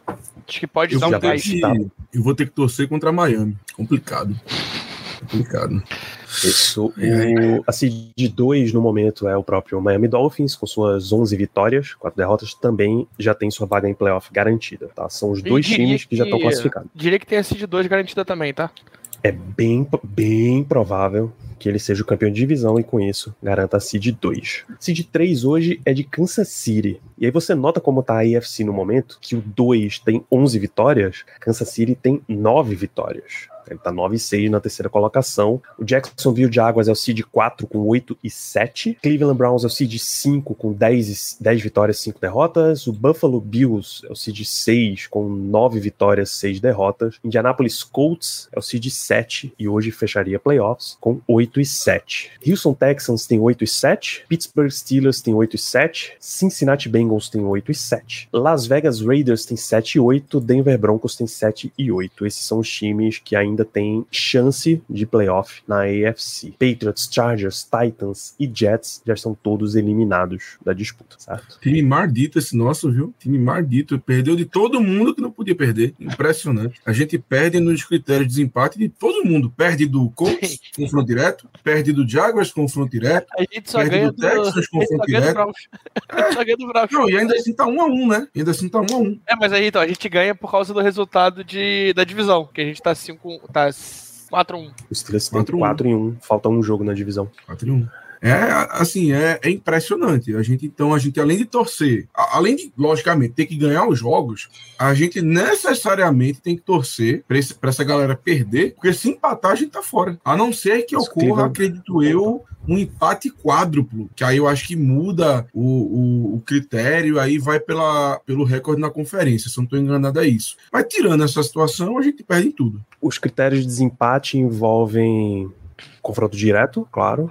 Campanha de divisão, se forem dois times divisionais. Se não for, confrontos dos times em comum, tá? Aí a gente se ferra.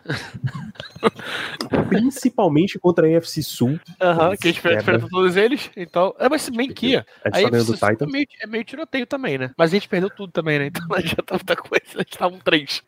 Na AFC Sul, o Jaguars tá 4 e 1 dentro da divisão, tá? O Colts tá 3 e 2, o Texans tá 2 e 2.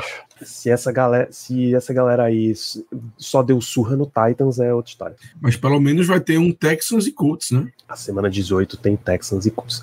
Então, o ponto número um pra gente avaliar, o caminho mais fácil de entrar em playoff hoje é pra cima de Jacksonville Jaguars, pasmem. Qual é o lance? O Steelers tem que ganhar seus dois jogos, bicho. Se ele perde um jogo e ainda tem chance, mas a, a conta começa a ficar muito difícil. Se o Steelers ganhar seus dois jogos e o Jaguars não ganhar seus dois jogos, já dá uma encaminhada boa na vaga. Nesse caso aí, entraria Buffalo ou Miami como wildcard, certamente Buffalo, Cleveland Browns, Só tem um problema, né, Danilo? e um dos três vai para campeão de divisão.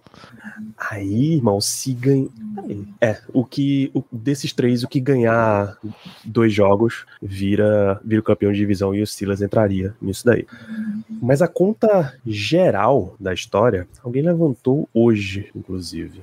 É ganhar, meu amigo, é ganhar. Se, a gente- se nós ganharmos os dois, É uma obrigação. é obrigação. obrigação. Eu quero saber o que, é que a galera precisa torcer, já, mano. Que a galera tem que torcer. E contra Aqui. Jaguars, contra Colts e contra Texans, basicamente. Um dos três cenários precisa acontecer. O Jaguars perder um jogo, Colts e Texans perderem um jogo, os dois perderem um jogo, é o segundo cenário, tá? Beleza. Como eles se enfrentam na semana 18, é basicamente quem ganhar o jogo da semana 18 tem que ser o time que perdeu na semana 17. Ou o Bills perdeu um jogo. Porque nessa situação inteira, você segura os três a nove vitórias, menos o Bills, na verdade. É, e o Steelers iria a 10 vitórias. Aí ele passa. O Steelers ainda pode ser campeão de divisão? Não. O Steelers só pode chegar a 10 vitórias e Baltimore já tem 12. Não vai acontecer. Se o Steelers for aos playoffs, necessariamente será como um visitante no wild card. Tá? Me permite Sim. agora pegar os adversários? Se- só lembrar, se o Steelers perder um dos jogos, três desses quatro cenários precisam acontecer. O Jaguars precisa perder dois jogos, Colts ou Texans precisa perder dois jogos, um dos dois, aí o outro vai como campo de É. divisão. Quem, quem perder é, na semana seguinte tem que perder o, é, o confronto direto. Isso. Buffalo Bills tem que perder dois jogos e Cincinnati Bengals tem que ter perdido um jogo também, porque aí o Steelers passa na frente do Bengals numa questão de confronto direto. O Steelers Na verdade, não. Danilo. Eu- Eu tô aqui com, com- ele aberto. Se é, é, e- Colts e Houston, é, Colts e Houston, isso, eles têm que ganhar um jogo cada. Eles não podem ganhar dois jogos. Então, por exemplo, se o Colts ganha é, do Raiders e o Houston perde pro Titans e na semana seguinte o Houston ganha do Colts, a gente passa, porque eles ficam os dois 9-8. Ganha- a gente- O cenário é que a gente vai ganhar os dois jogos. Então, eles não precisam perder. Se a gente ganha os dois jogos, cada um tem que ganhar um. Eles não podem, então pode ter duas vitórias de um só. Tendo duas vitórias, a gente roda. Então seria o quê? Seria dos três times da FC Sul, Jaguars, Colts e Texans. É, então, aí, no máximo, qual é o desenho? É, Jaguars pega Panthers na semana que vem, é, que vai ser uma vitória. Duro pra gente, calma, calma que talvez eles estejam sem o Trevor Lawrence, viu? que- Ainda assim. Tem essa dúvida. É o pior time da liga. É contra o pior time da liga. E Rapaz, na semana foi- 18, na semana 18 é contra o Titans. É Jogo de divisão, o Titans vai querer atrapalhar pelo menos. Não tem chance de Rece- playoff. O Jaguars recebe o, Ta- o Panthers e visita o Titans. Isso, recebe Ó, o Panthers e Titans. Ó, Jaguars e Panthers é jogo, viu? Sem o Trevor Lawrence é jogo. Tô dizendo pra você, CJ é Beathard é o quarterback reserva. É jogo. O, o, o QB anão lá, o Bryce Young, fez 30 pontos contra o Packers, quase que empata o jogo, foi por questão de um segundo que não conseguiu chutar o field goal. É que o Packers também não ajuda, né? É, o- pelo menos o, Jaguars tem uma defesa decente. Mas, poxa, CJ Beathard vai ser, assim, vai, vai dar jogo, vá por mim. É. Se ficar o reserva lá em Jacksonville, eu, eu apostaria no Panthers, sendo muito sincero. Mas vamos embora. E aí vamos lá, Houston, Texas. Houston recebe o Titans e depois viaja pra Indianápolis já contra o Colts. Cara, é- a gente tem que ser muito Titans. A gente vai, a gente vai virar, to- é, comprar a camisa do Will Levis e tudo, tá? Comer, comer Não, maionese, banana casca. A gente tem que virar Titans. Embora ele esteja no, nessa temporada no Falcons, É. mas é uma camisa. Agora, agora é que eu lembrei, agora que eu lembrei que ele tá no Falcons, é isso mesmo. Quem tá no Falcons? O Bud Dupree. Ah, o Bud Dupree, é. É, E aí, Colts, o Colts ele recebe o Raiders. Que, é, não sei, vai que. Ah, ganhou do, do Tecnicamente, agora, né? tecnicamente, o Raiders ainda tá se vendo brigando por, por vaga. Então eles têm todo o interesse no jogo. Sim, sim, sim, super. É, cara, Agora- um, um acaso de derrota de Colts e derrota de Texas na semana que vem, a gente só depende da gente. E aí o, no- o Colts recebe depois o Titans em casa. o- ele recebe Texas em casa, recebe Texas em casa, então o Colts dois jogos em casa nesse final. É, Buffalo, Mano, Buffalo a, a jersey, na a jersey dois, do né? Titans que você compra é a do Terrell Edmonds. Boa, bem lembrado. Ele foi pra lá na troca do Kevin Byard. Ah, ele tá lá, tem razão. É, Buffalo. Buffalo que ainda existe um mundo que Buffalo perde os dois jogos e roda. Perdeu um, dependendo do jogo até, a gente já passa eles. Perfeito. Eles É, têm, Buffalo nesse domingo, enfrenta- 3 da tarde, recebem o Patriots e na semana difícil. seguinte visitam o Miami Dolphins. E, cara, existe um mundo que o Buffalo vira seed 2, tá? O Buffalo ganhando os dois jogos, o Buffalo e Miami perdendo os dois jogos, o Buffalo é seed 2. Na frente do, do Kansas, do Chiefs, inclusive. Bem Qual- possível. Bom, o que a gente quer? A gente quer que o, o Dolphins ganhe do Ravens na próxima semana ou a gente quer que eles percam pra ir interessados no jogo contra Buffalo? Percam. Percam. E n- não é, nem, não é nem só pra ir interessados, cara. É pra gente pegar o reserva do, do Ravens também. Isso, exatamente. É isso. Se bem que quanto a esse ponto, Léo, eu fico na dúvida, porque eu acho que a gente tem mais chance de ganhar se for o Lamar Jackson, sendo bem sincero. O cara querendo confirmar Não, a não, temporada de MVP, pô, pelo amor de Eu Deus. não quero dar slot pra azar. Piadinhas, de piadinhas. Eu não quero é isso, é, é, torcer, é torcer contra Miami. É torcer E, contra e- Miami. e mais alguém ainda com chance? É, Denver tem chance ainda, apesar de baixa. É muito Denver pouca. Raiders e, Denver tem Denver chances recebe. Los Angeles Chargers e fecha Contra esse jogo o- visitando o lá Raiders. contra Raiders. Dois jogos de divisão. É Isso, e o último jogo é um confronto direto, inclusive. Isso me lembra aquele brasileirão que mesmo. a última rodada era, era só clássico, lembra disso? Mas a NFL faz isso mesmo, pô. Não, então, ele foi sempre Todos isso. Os jogos são divisionais. Deu certo, né, na- no futebol. Até pra eles terem a possibilidade muito maior de ter um jogo que decida um campeão de divisão, que decida uma vaga direta nos playoffs entre eles. É, hoje, hoje, o jogo pra ser o Sunday Night Football da semana 18 tá forte ali pra ser é, Dolphins e Bills, né? Ou então Texans e Colts. Ou É, é, Texans e Colts. Texans e Colts é forte também, bem forte. Mas se Miami perder de, de É, eu Baltimore acho, e eu acho, ganhar, eu aí acho tem que ser mais eles. fácil ser é, Miami, é, Dolphins e Bills. Miami Buffalo. conta é, de tudo que envolve também. né? A gente tá falando do Josh Allen brigando ainda por MVP. Ele ainda tem. Cara, se ele pega um time que tava fora da, da linha de playoff pra ser seed 2, é, é uma baita narrativa. E, cara, do outro lado, ninguém merece ver um jogo da UFC South no, Sunday Night, né? Vamos ser sinceros.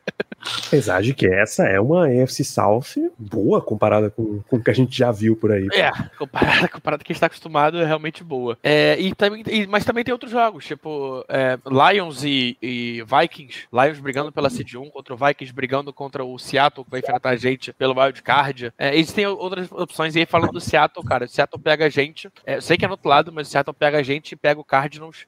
É, dependendo de como os resultados é, é, terminarem, né? O Seattle precisa só de uma vitória para conseguir playoff. É, contra o Cardinals, ele tem uma chance muito grande de vencer. Contra a gente é um jogo mais complexo. Então acho que eles vão tentar vencer os dois jogos. Os dois jogos, duas vitórias garantem eles.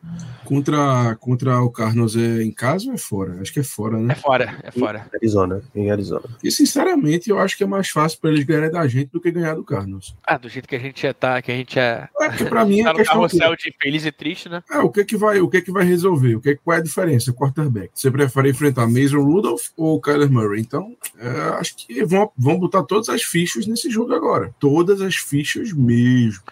E é isso, né? Temos, tem mais alguém ainda brigando? Não, Na fecha, com, não. fecha com o Raiders, né?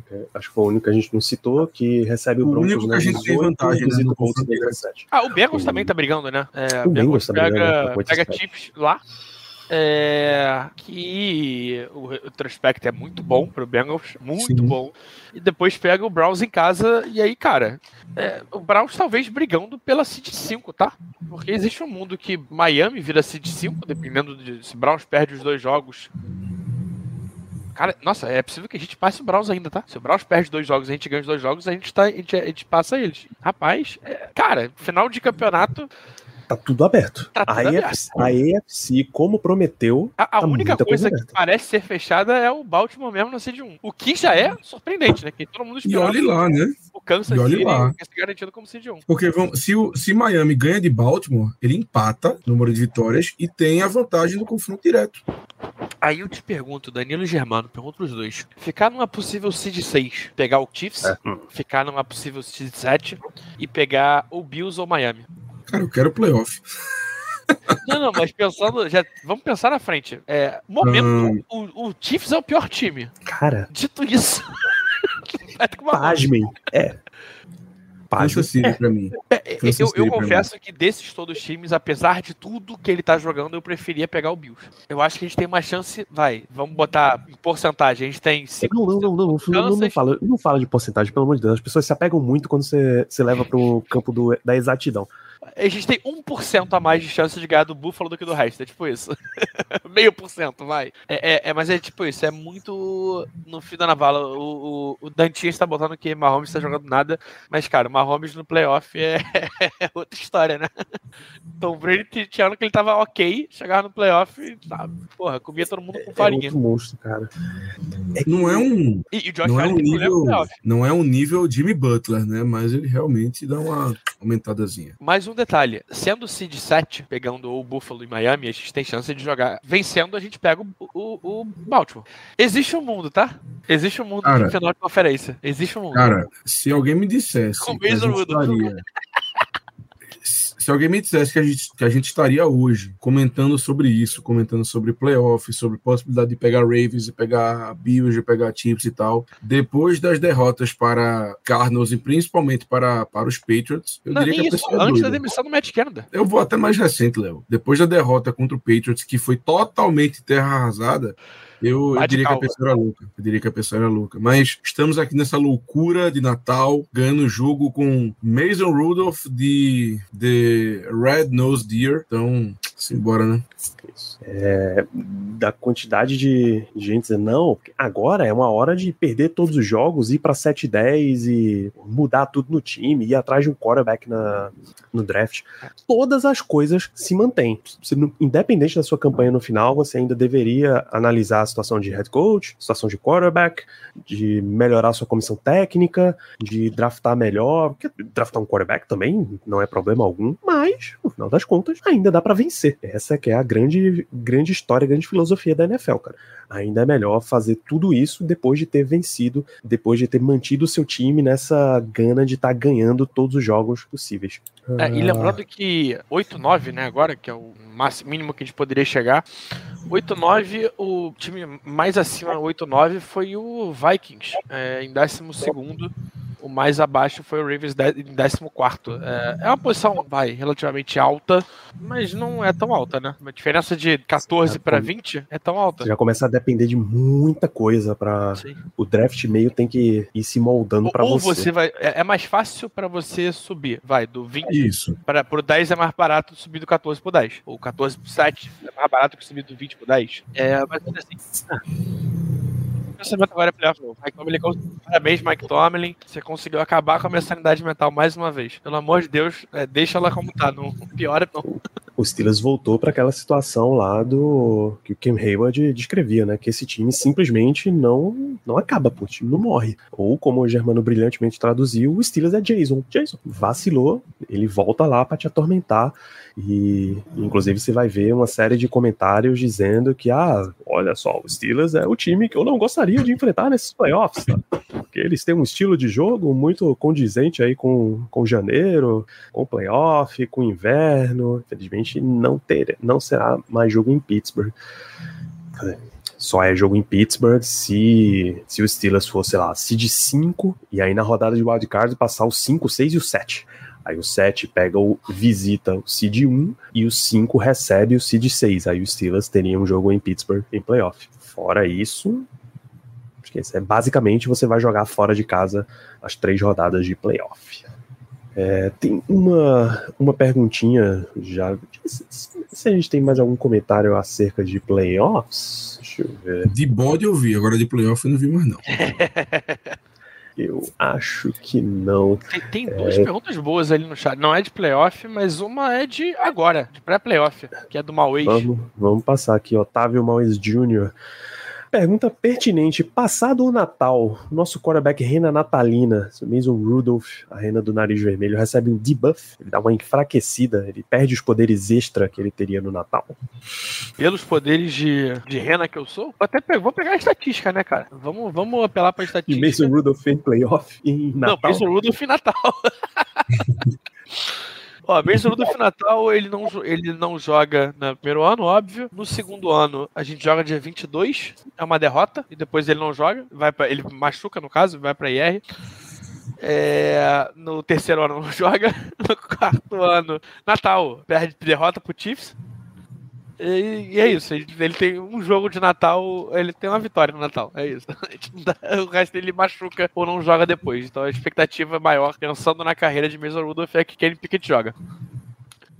É, e aí do Dantas que acredita na possibilidade de um desempenho parecido do Rudolph no próximo jogo, caso ele seja o titular. Não é, não é tão difícil assim ele ser parecido, porque ele não foi excepcional contra, contra o Bengals. O negócio é que o nosso sarrafo tava extremamente baixo. Aí ele pareceu um gênio. É isso. Diz- Vamos lá. 17 de 27. Ó, 17 de 27 passes para 290 jardas e dois touchdowns. Ok, a gente não vê isso no Steelers há muito tempo, mas isso não é um absurdo, pô.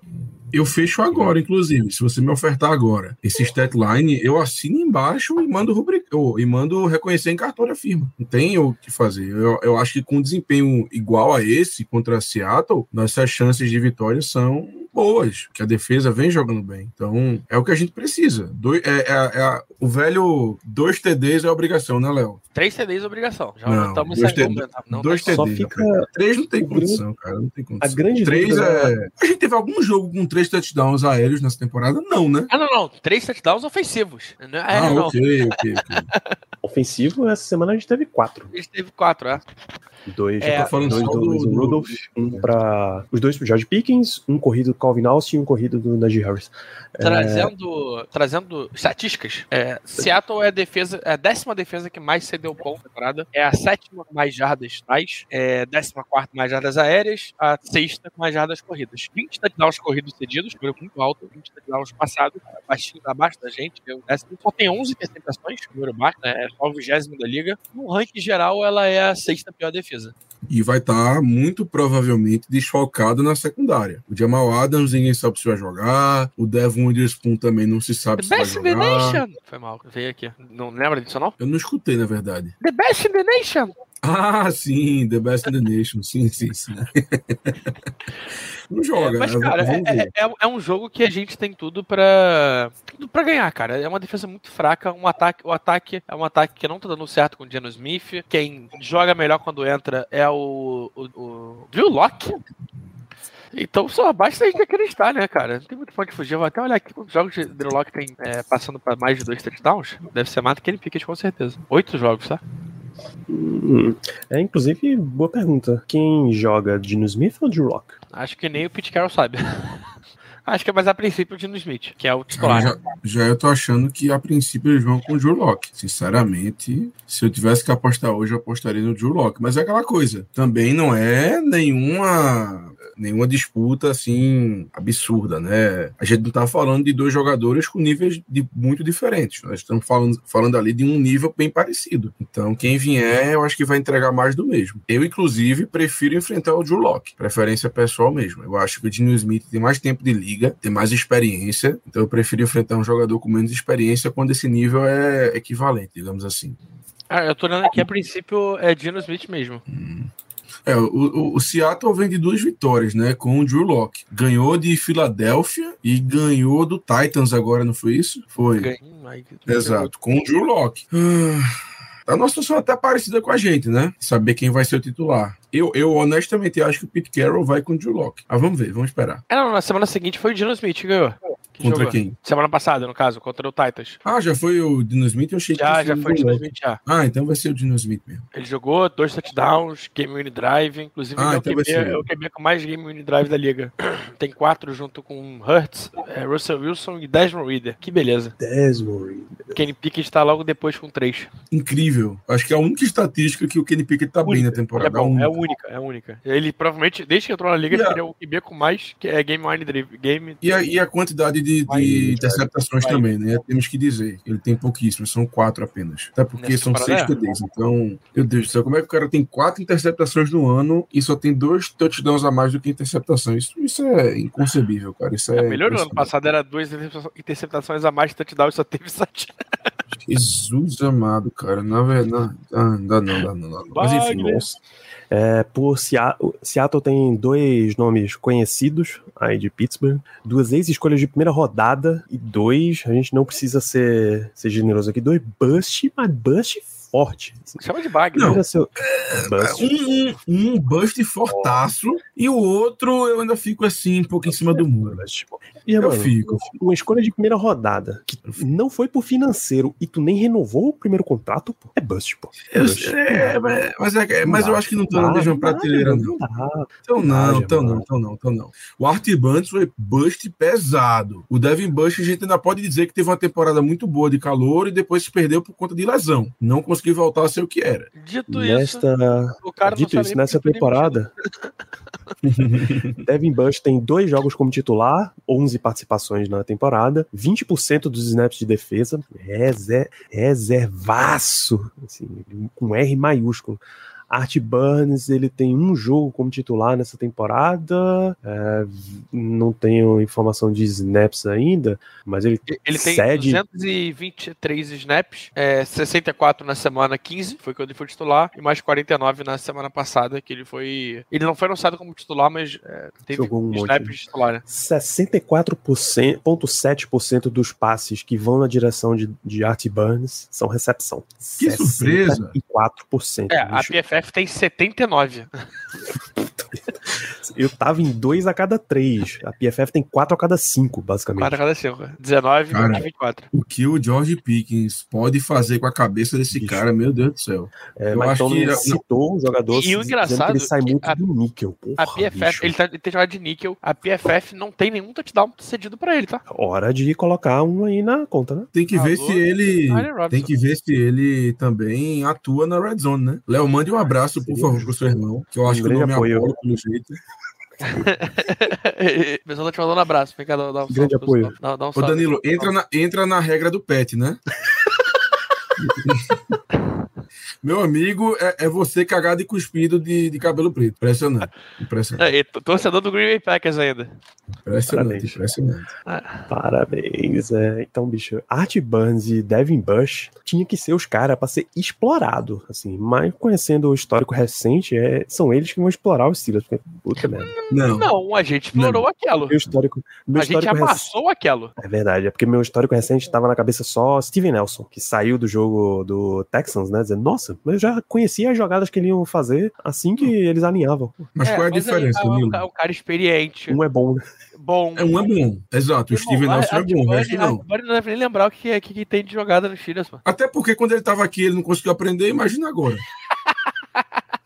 Bom ponto. Não, a, a gente pode resumir a passagem do Art Burns em, em Pittsburgh da, da seguinte maneira: quando ele foi dispensado, quando acabou o contrato dele, ele recolheu as coisas dele em um saco de lixo e foi embora. Isso não é mentira, é verdade. Ele recolheu as coisas em um saco de lixo e foi embora. Foi a carreira dele aqui, um lixo. Tem como você ser mais direto que isso? Ah, vamos lá, os destaques de, de Seattle nessa temporada, né? Kenneth Walker, running back, mas eles usam bastante o Charbonnet. Não sei se o Walker tá, tá jogando? Não lembro, não lembro de ter visto ele na, na última Walker semana. voltou, voltou a jogar. Voltou, né? Então, Kenneth Walker é um destaque. Ele tem 774 jardas corridas, 7 touchdowns, mais 234 aéreas e um touchdown aéreo. Ele é, é bem forte para Seattle. O Zach Charbonnet também tem participado bastante, 428 jardas corridas. Para o running back 2 é um belíssimo número. Um touchdown corrido, mais zero touchdowns aéreos, 142 jardas. No jogo aéreo, DK Metcalf continua sendo o- wide receiver 1 com muita justiça, 998 jardas aéreas. Arrisco dizer que ele vai quebrar a casa de mil né, nessa partida, afinal ele só precisa de duas, pelo amor de Deus. Ah, oito touchdowns. O Tyler Lockett continua como o número 2, 813 jardas recebidas, quatro touchdowns, embora ele tenha tido mais passes e mais recepções. São 76 recepções nessa temporada. Jackson Smith em Digba, bom wide receiver, tá bem como wide receiver 3, tá? 602 jardas, 3 touchdowns. Começou a aparecer mais agora no final. Ele o Jake Bobo também, de vez em quando, faz uma jogadinha ou outra. Mas ele não tem sido anunciado como, como starter, não, tá? O Indigba. Um Digba. O que é que eles colocam como, como starter, então? Dois ends? Eles Dois colocam, eu tô até Backs. procurando. Eu acho que é o Will Disley e o Noah Fant como titulares. O Fant tem 15 jogos, o Disley tem 12? Cara, boa pergunta. Eu acho que é isso mesmo, porque o Disley tem 12 e o Indigba tem É, 3. é, é esse mesmo que eles estão colocando. Mas, tipo assim, o, eles estão. Eles tiver, o Disley tem menos é, snaps até que o Kobe Parkinson. Mas é, eles botam dois tarentes como titulares. 12 personnel. Então é um time, um time bem diverso em termos de defesa. Bob Wagner conse- continua sendo. Continua chamando No- no atenção. sabe Tem quem foi o grande destaque do, do jogo passado deles, Danilo? Espera aí, Bob Wagner tem 154 tackles esse ano? Esse Ih, ano. vai- cara é um monstro, a máquina. É a- se eu não estou enganado, é a segunda maior marca da carreira dele. Da carreira. Assim, de- naquele, naquela situação de, ah, eu não sei qual é um número que é muito alto e tal. a Mas quarta se você marca da tem carreira. 100, porra, se você tem 100 tackles numa temporada, você já tá muito bem pra um inside linebacker. 154, irmão, é absurdo. Ô, Danilo. Não tem ninguém na DL na sua frente e você tá tacleando até a Como é bom, como é bom ter um Bob linebacker Wagner. que não se machuca, né? Como é Bob bom. Wagner tem 11 anos. Dos 11 anos, ele, Ele é tem, tão novo menos assim, de, Joel? ele tem menos de 100, ele tem 33. Ah, Trabalho infantil tá um caso sério. vai, vai, já. Nasceu jogando. Dos 11 anos de carreira, ele tem só dois que ele teve menos de 130, mas todos acima de 105, 104 jadas. Jadas não, né? É, tackles. É, destaques também desse ano, Julian Love, safety, tá bem. É, não, então, o... O- grande destaque do último jogo, Jason Pires. Jason aquele. Pires, o right tackle, O right, right, que tá jogando de guarda, jogou de guarda. tá de guard? Uh, rapaz. grande Foi o maior nota da PFF, 90 e 91, no- 89. amigo, Teve Me 14 snaps. surpreendeu, viu? Parabéns. Me É, surpreendeu. Ele é reserva, ele entrou, né? 14 snaps. É, mas acho que o titular machucou. Então, teremos Jason Pires contra Ken Hayward. É o Damian Williams, né? O titular. É o. Não, é, não sei como é que tá. Não sei como é que é do início do ano, mas Anthony Bradford tava jogando. Hum. É, também a linha defensiva deles né, tem destaque. Quer dizer, a gente tá na secundária, né? Julian Love, bom, joga- jogando bem. Jamal Adams é um baita jogador. Devon Witherspoon, Gênio. grandis- grandíssimo cornerback. E o corner 2 dele, o Tariq Woolen, também Bom Grande nome. E o terceiro é o o Cobrian. Cobrian, Cobrian não, Cobrian tá jogando de safety, é o Michael Jackson. Não, esse aí morreu. Não, tá, esse, esse aí do- morreu. é com C, é com C. Ah, é com tá, C. tá. E o do Michael O Jackson, Michael que não é o. Não é o. Esse não é o morreu também. falecido, Não é o Esse falecido. morreu também. Porra, a Mas na- secundária tá um mausoléu, velho. Que porra é É, essa? secundário é só, só ressuscitado. Em memória. Na Art PFF, Burns, na outro Smith- Um que morreu cremado e os outros foram enterrados, beleza. Show.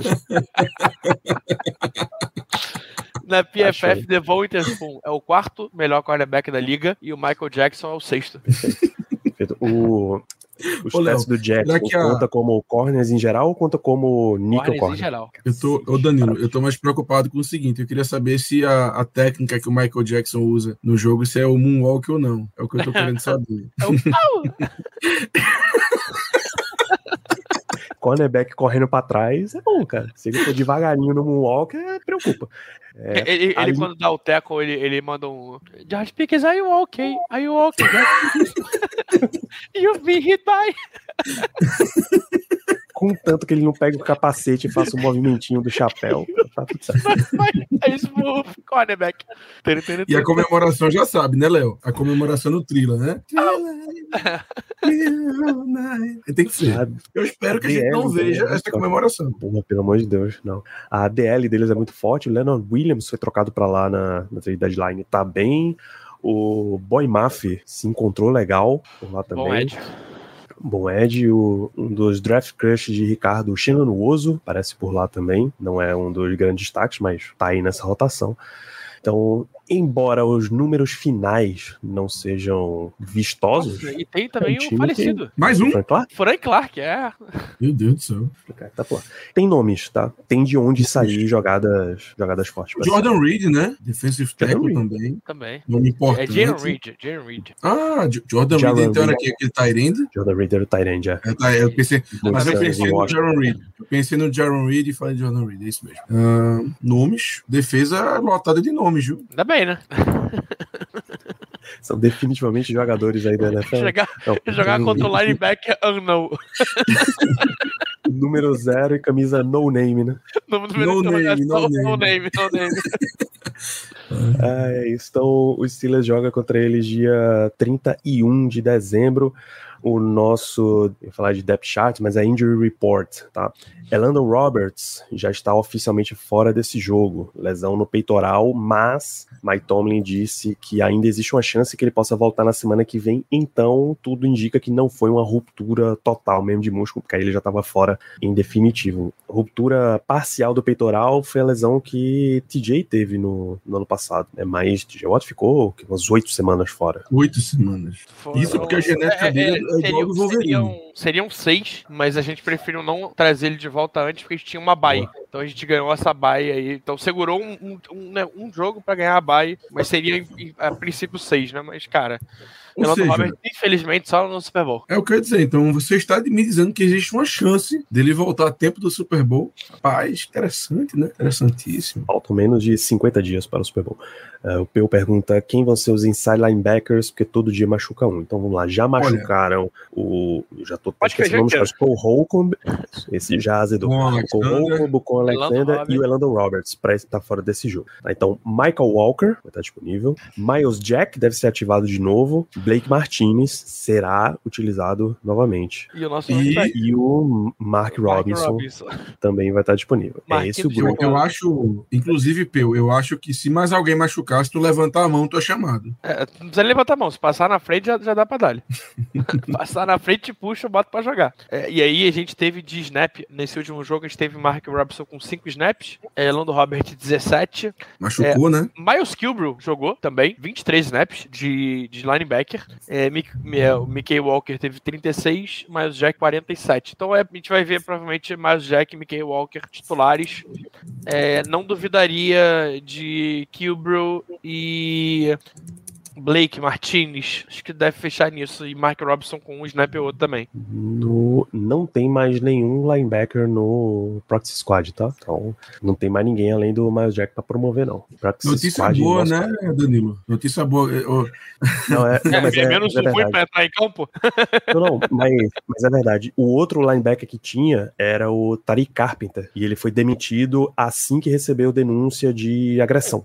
Que beleza. No mesmo dia, saiu a denúncia, o Steelers cortou o jogador, coisa que é aí, fácil de fazer ainda bem. O, o famoso site lá dos, agress... do- dos crimes não existe mais, que era mais ali pra nossa conta. É difícil.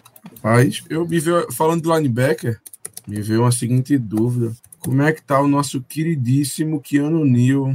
Eu acho que vai- eu acho que é o primeiro jogo que ele pode voltar agora. Acho que a janela pode ser aberta agora nos 21 dias. Isso. O Steelers precisa explicitamente abrir a janela de retorno dele. Ele consta ainda como injury reserve. Hum. A injury reserve tem com Alexander Cole Holcomb, Keanu Neal, Corey Trice Jr. e Renel Wren, offensive tackle. Caramba, Corey Trice. Fazia tempo que não escutava esse nome, viu? Mas enfim. É, o que mais tem? Tem a situação de quarterback, né? Que a gente já comentou. Mason Rudolph vai treinar como titular a semana inteira. Kenny Pickett vai ficar sendo observado não só se ele vai estar. se ele vai estar saudável para o jogo, mas como ele vai treinar, a qualidade do treino dele. Minka e Trenton Thompson começam como limitados os treinos dessa semana. O Steelers vai avaliar o desempenho deles aí. O Steelers vai treinar quarta, quinta e sexta. O jogo na sexta só é que sai, deve sair a notícia em definitivo. Se algum deles for listado como questionável, a notícia só sai lá pelas 5 da tarde, uma hora antes do jogo. É, a situação de safety que tá super apertada tá com esses dois aí na dependência, né? Fora eles, o Patrick Peterson deve voltar a jogar como safety. Elijah Riley tá listado, tá ativo lá. Miles Killebrew precisou aparecer por ali e é só. E o Trenton Thompson também vai sendo avaliado. Continua sendo bem pouca gente, a situação é, é bem séria nesse caso. E é isso de, de injury report também. Minka vai voltar a treinar, né? Isso, Minka e Trenton Thompson começam como limitado e o Silas avalia ele- a situação deles durante a semana. Honestamente, é, é prestar muita atenção nisso, porque a- o Minka voltando seria uma ajuda, assim, tremenda. tremenda Cara, mesmo. pode ser então que a gente veja Eric Howe jogando de, de linebacker, tá? Em algumas situações. Ele teve 11 Sim. snaps dentro do box. Pode ser uma possibilidade de a gente ficar de olho. Ter, ter os dois aparecendo, aparecendo revezando e, e coisas assim. É, lembrando que um safety jogando dentro do box não significa necessariamente que ele jogue de inside linebacker, Otávio. Exato. É, Trenton, Trenton Thompson teve 32 snaps na, na, na semana é, retrasada, né? Então também pode ser um nome aí pra gente ver como. Não como linebacker, mas fazendo esse, esse híbrido aí, nessa função híbrida. Essa situação de strong safety inside linebacker sempre me lembra os caras que mandavam toda semana pergunta pro Bob Labriola, o repórter do, do site do Steelers, perguntando: Mas e aí, o Steelers já tá trabalhando na conversão de Ryan Shazier pra strong safety? toda, se- toda semana tinha alguém que perguntava isso daí, toda semana era publicada a resposta: Não, isso não faz o menor sentido. E não sei depois tá virou perguntando." é, Terrell Edmonds ao contrário, né? Ele já tá, já tá trabalhando no Terrell Edmonds virando linebacker.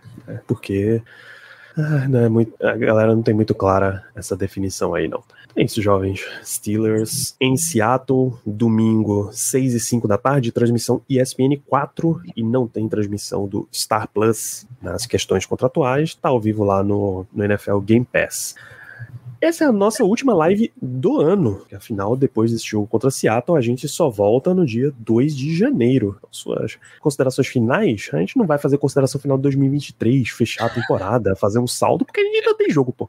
Faz muito sentido, mas você quer encerrar esta, esta live, Léo Lima? Aqui, cara, não, isso é de verdade. Eu sei que a gente não vai, não vai fazer o encerramento é, de temporada, mas eu, cara, eu queria agradecer muito que 2023 foi um ano muito bom pra gente. 2023 foi um ano que a gente, a gente teve um crescimento muito interessante, cara. É só agradecer vocês, nossos ouvintes, que estão chegando forte, estão sempre é, aparecendo nas lives. Esse final de ano a gente deu uma des desaceleradinha, né? Principalmente por conta de. É final de ano, né, gente? Final, e a gente tá bem pegado de trabalho também, então o final de ano tá, tá, tá meio complexo a gente fazer as lives pós-jogo e tudo mais. Até porque fazer live pós-jogo no Natal é. é not, not cool. Pensa, Nós somos assim, doidos, mas não tão doidos assim. A gente ainda precisa do convívio dos nossos entes queridos. Pensa o seguinte: esse próximo jogo é dia 31, tá? O jogo começa às 6 e 5 vai terminar lá pelas nove pouquinho. A gente entrar em live nove e pouquinho do dia 31, irmão. Cara, acaba eu tô relacionamento. que eu vou estar trabalhando presencial até às 11h30 e não Da sei como vai ser. É, eu vou estar fazendo o show da virada lá na Globo. Acompanhe, dê, Parabéns. dê a moral pro, pro amigo. Mas. Você entra ao vivo com a Ivete ou com a, É Ludmilla, Ludmilla. a Ludmilla? Ele, na verdade, Danilo, ele não Por um pode momento entrar. eu ia dizer Marília Mendonça. Ainda bem que eu fiquei calado.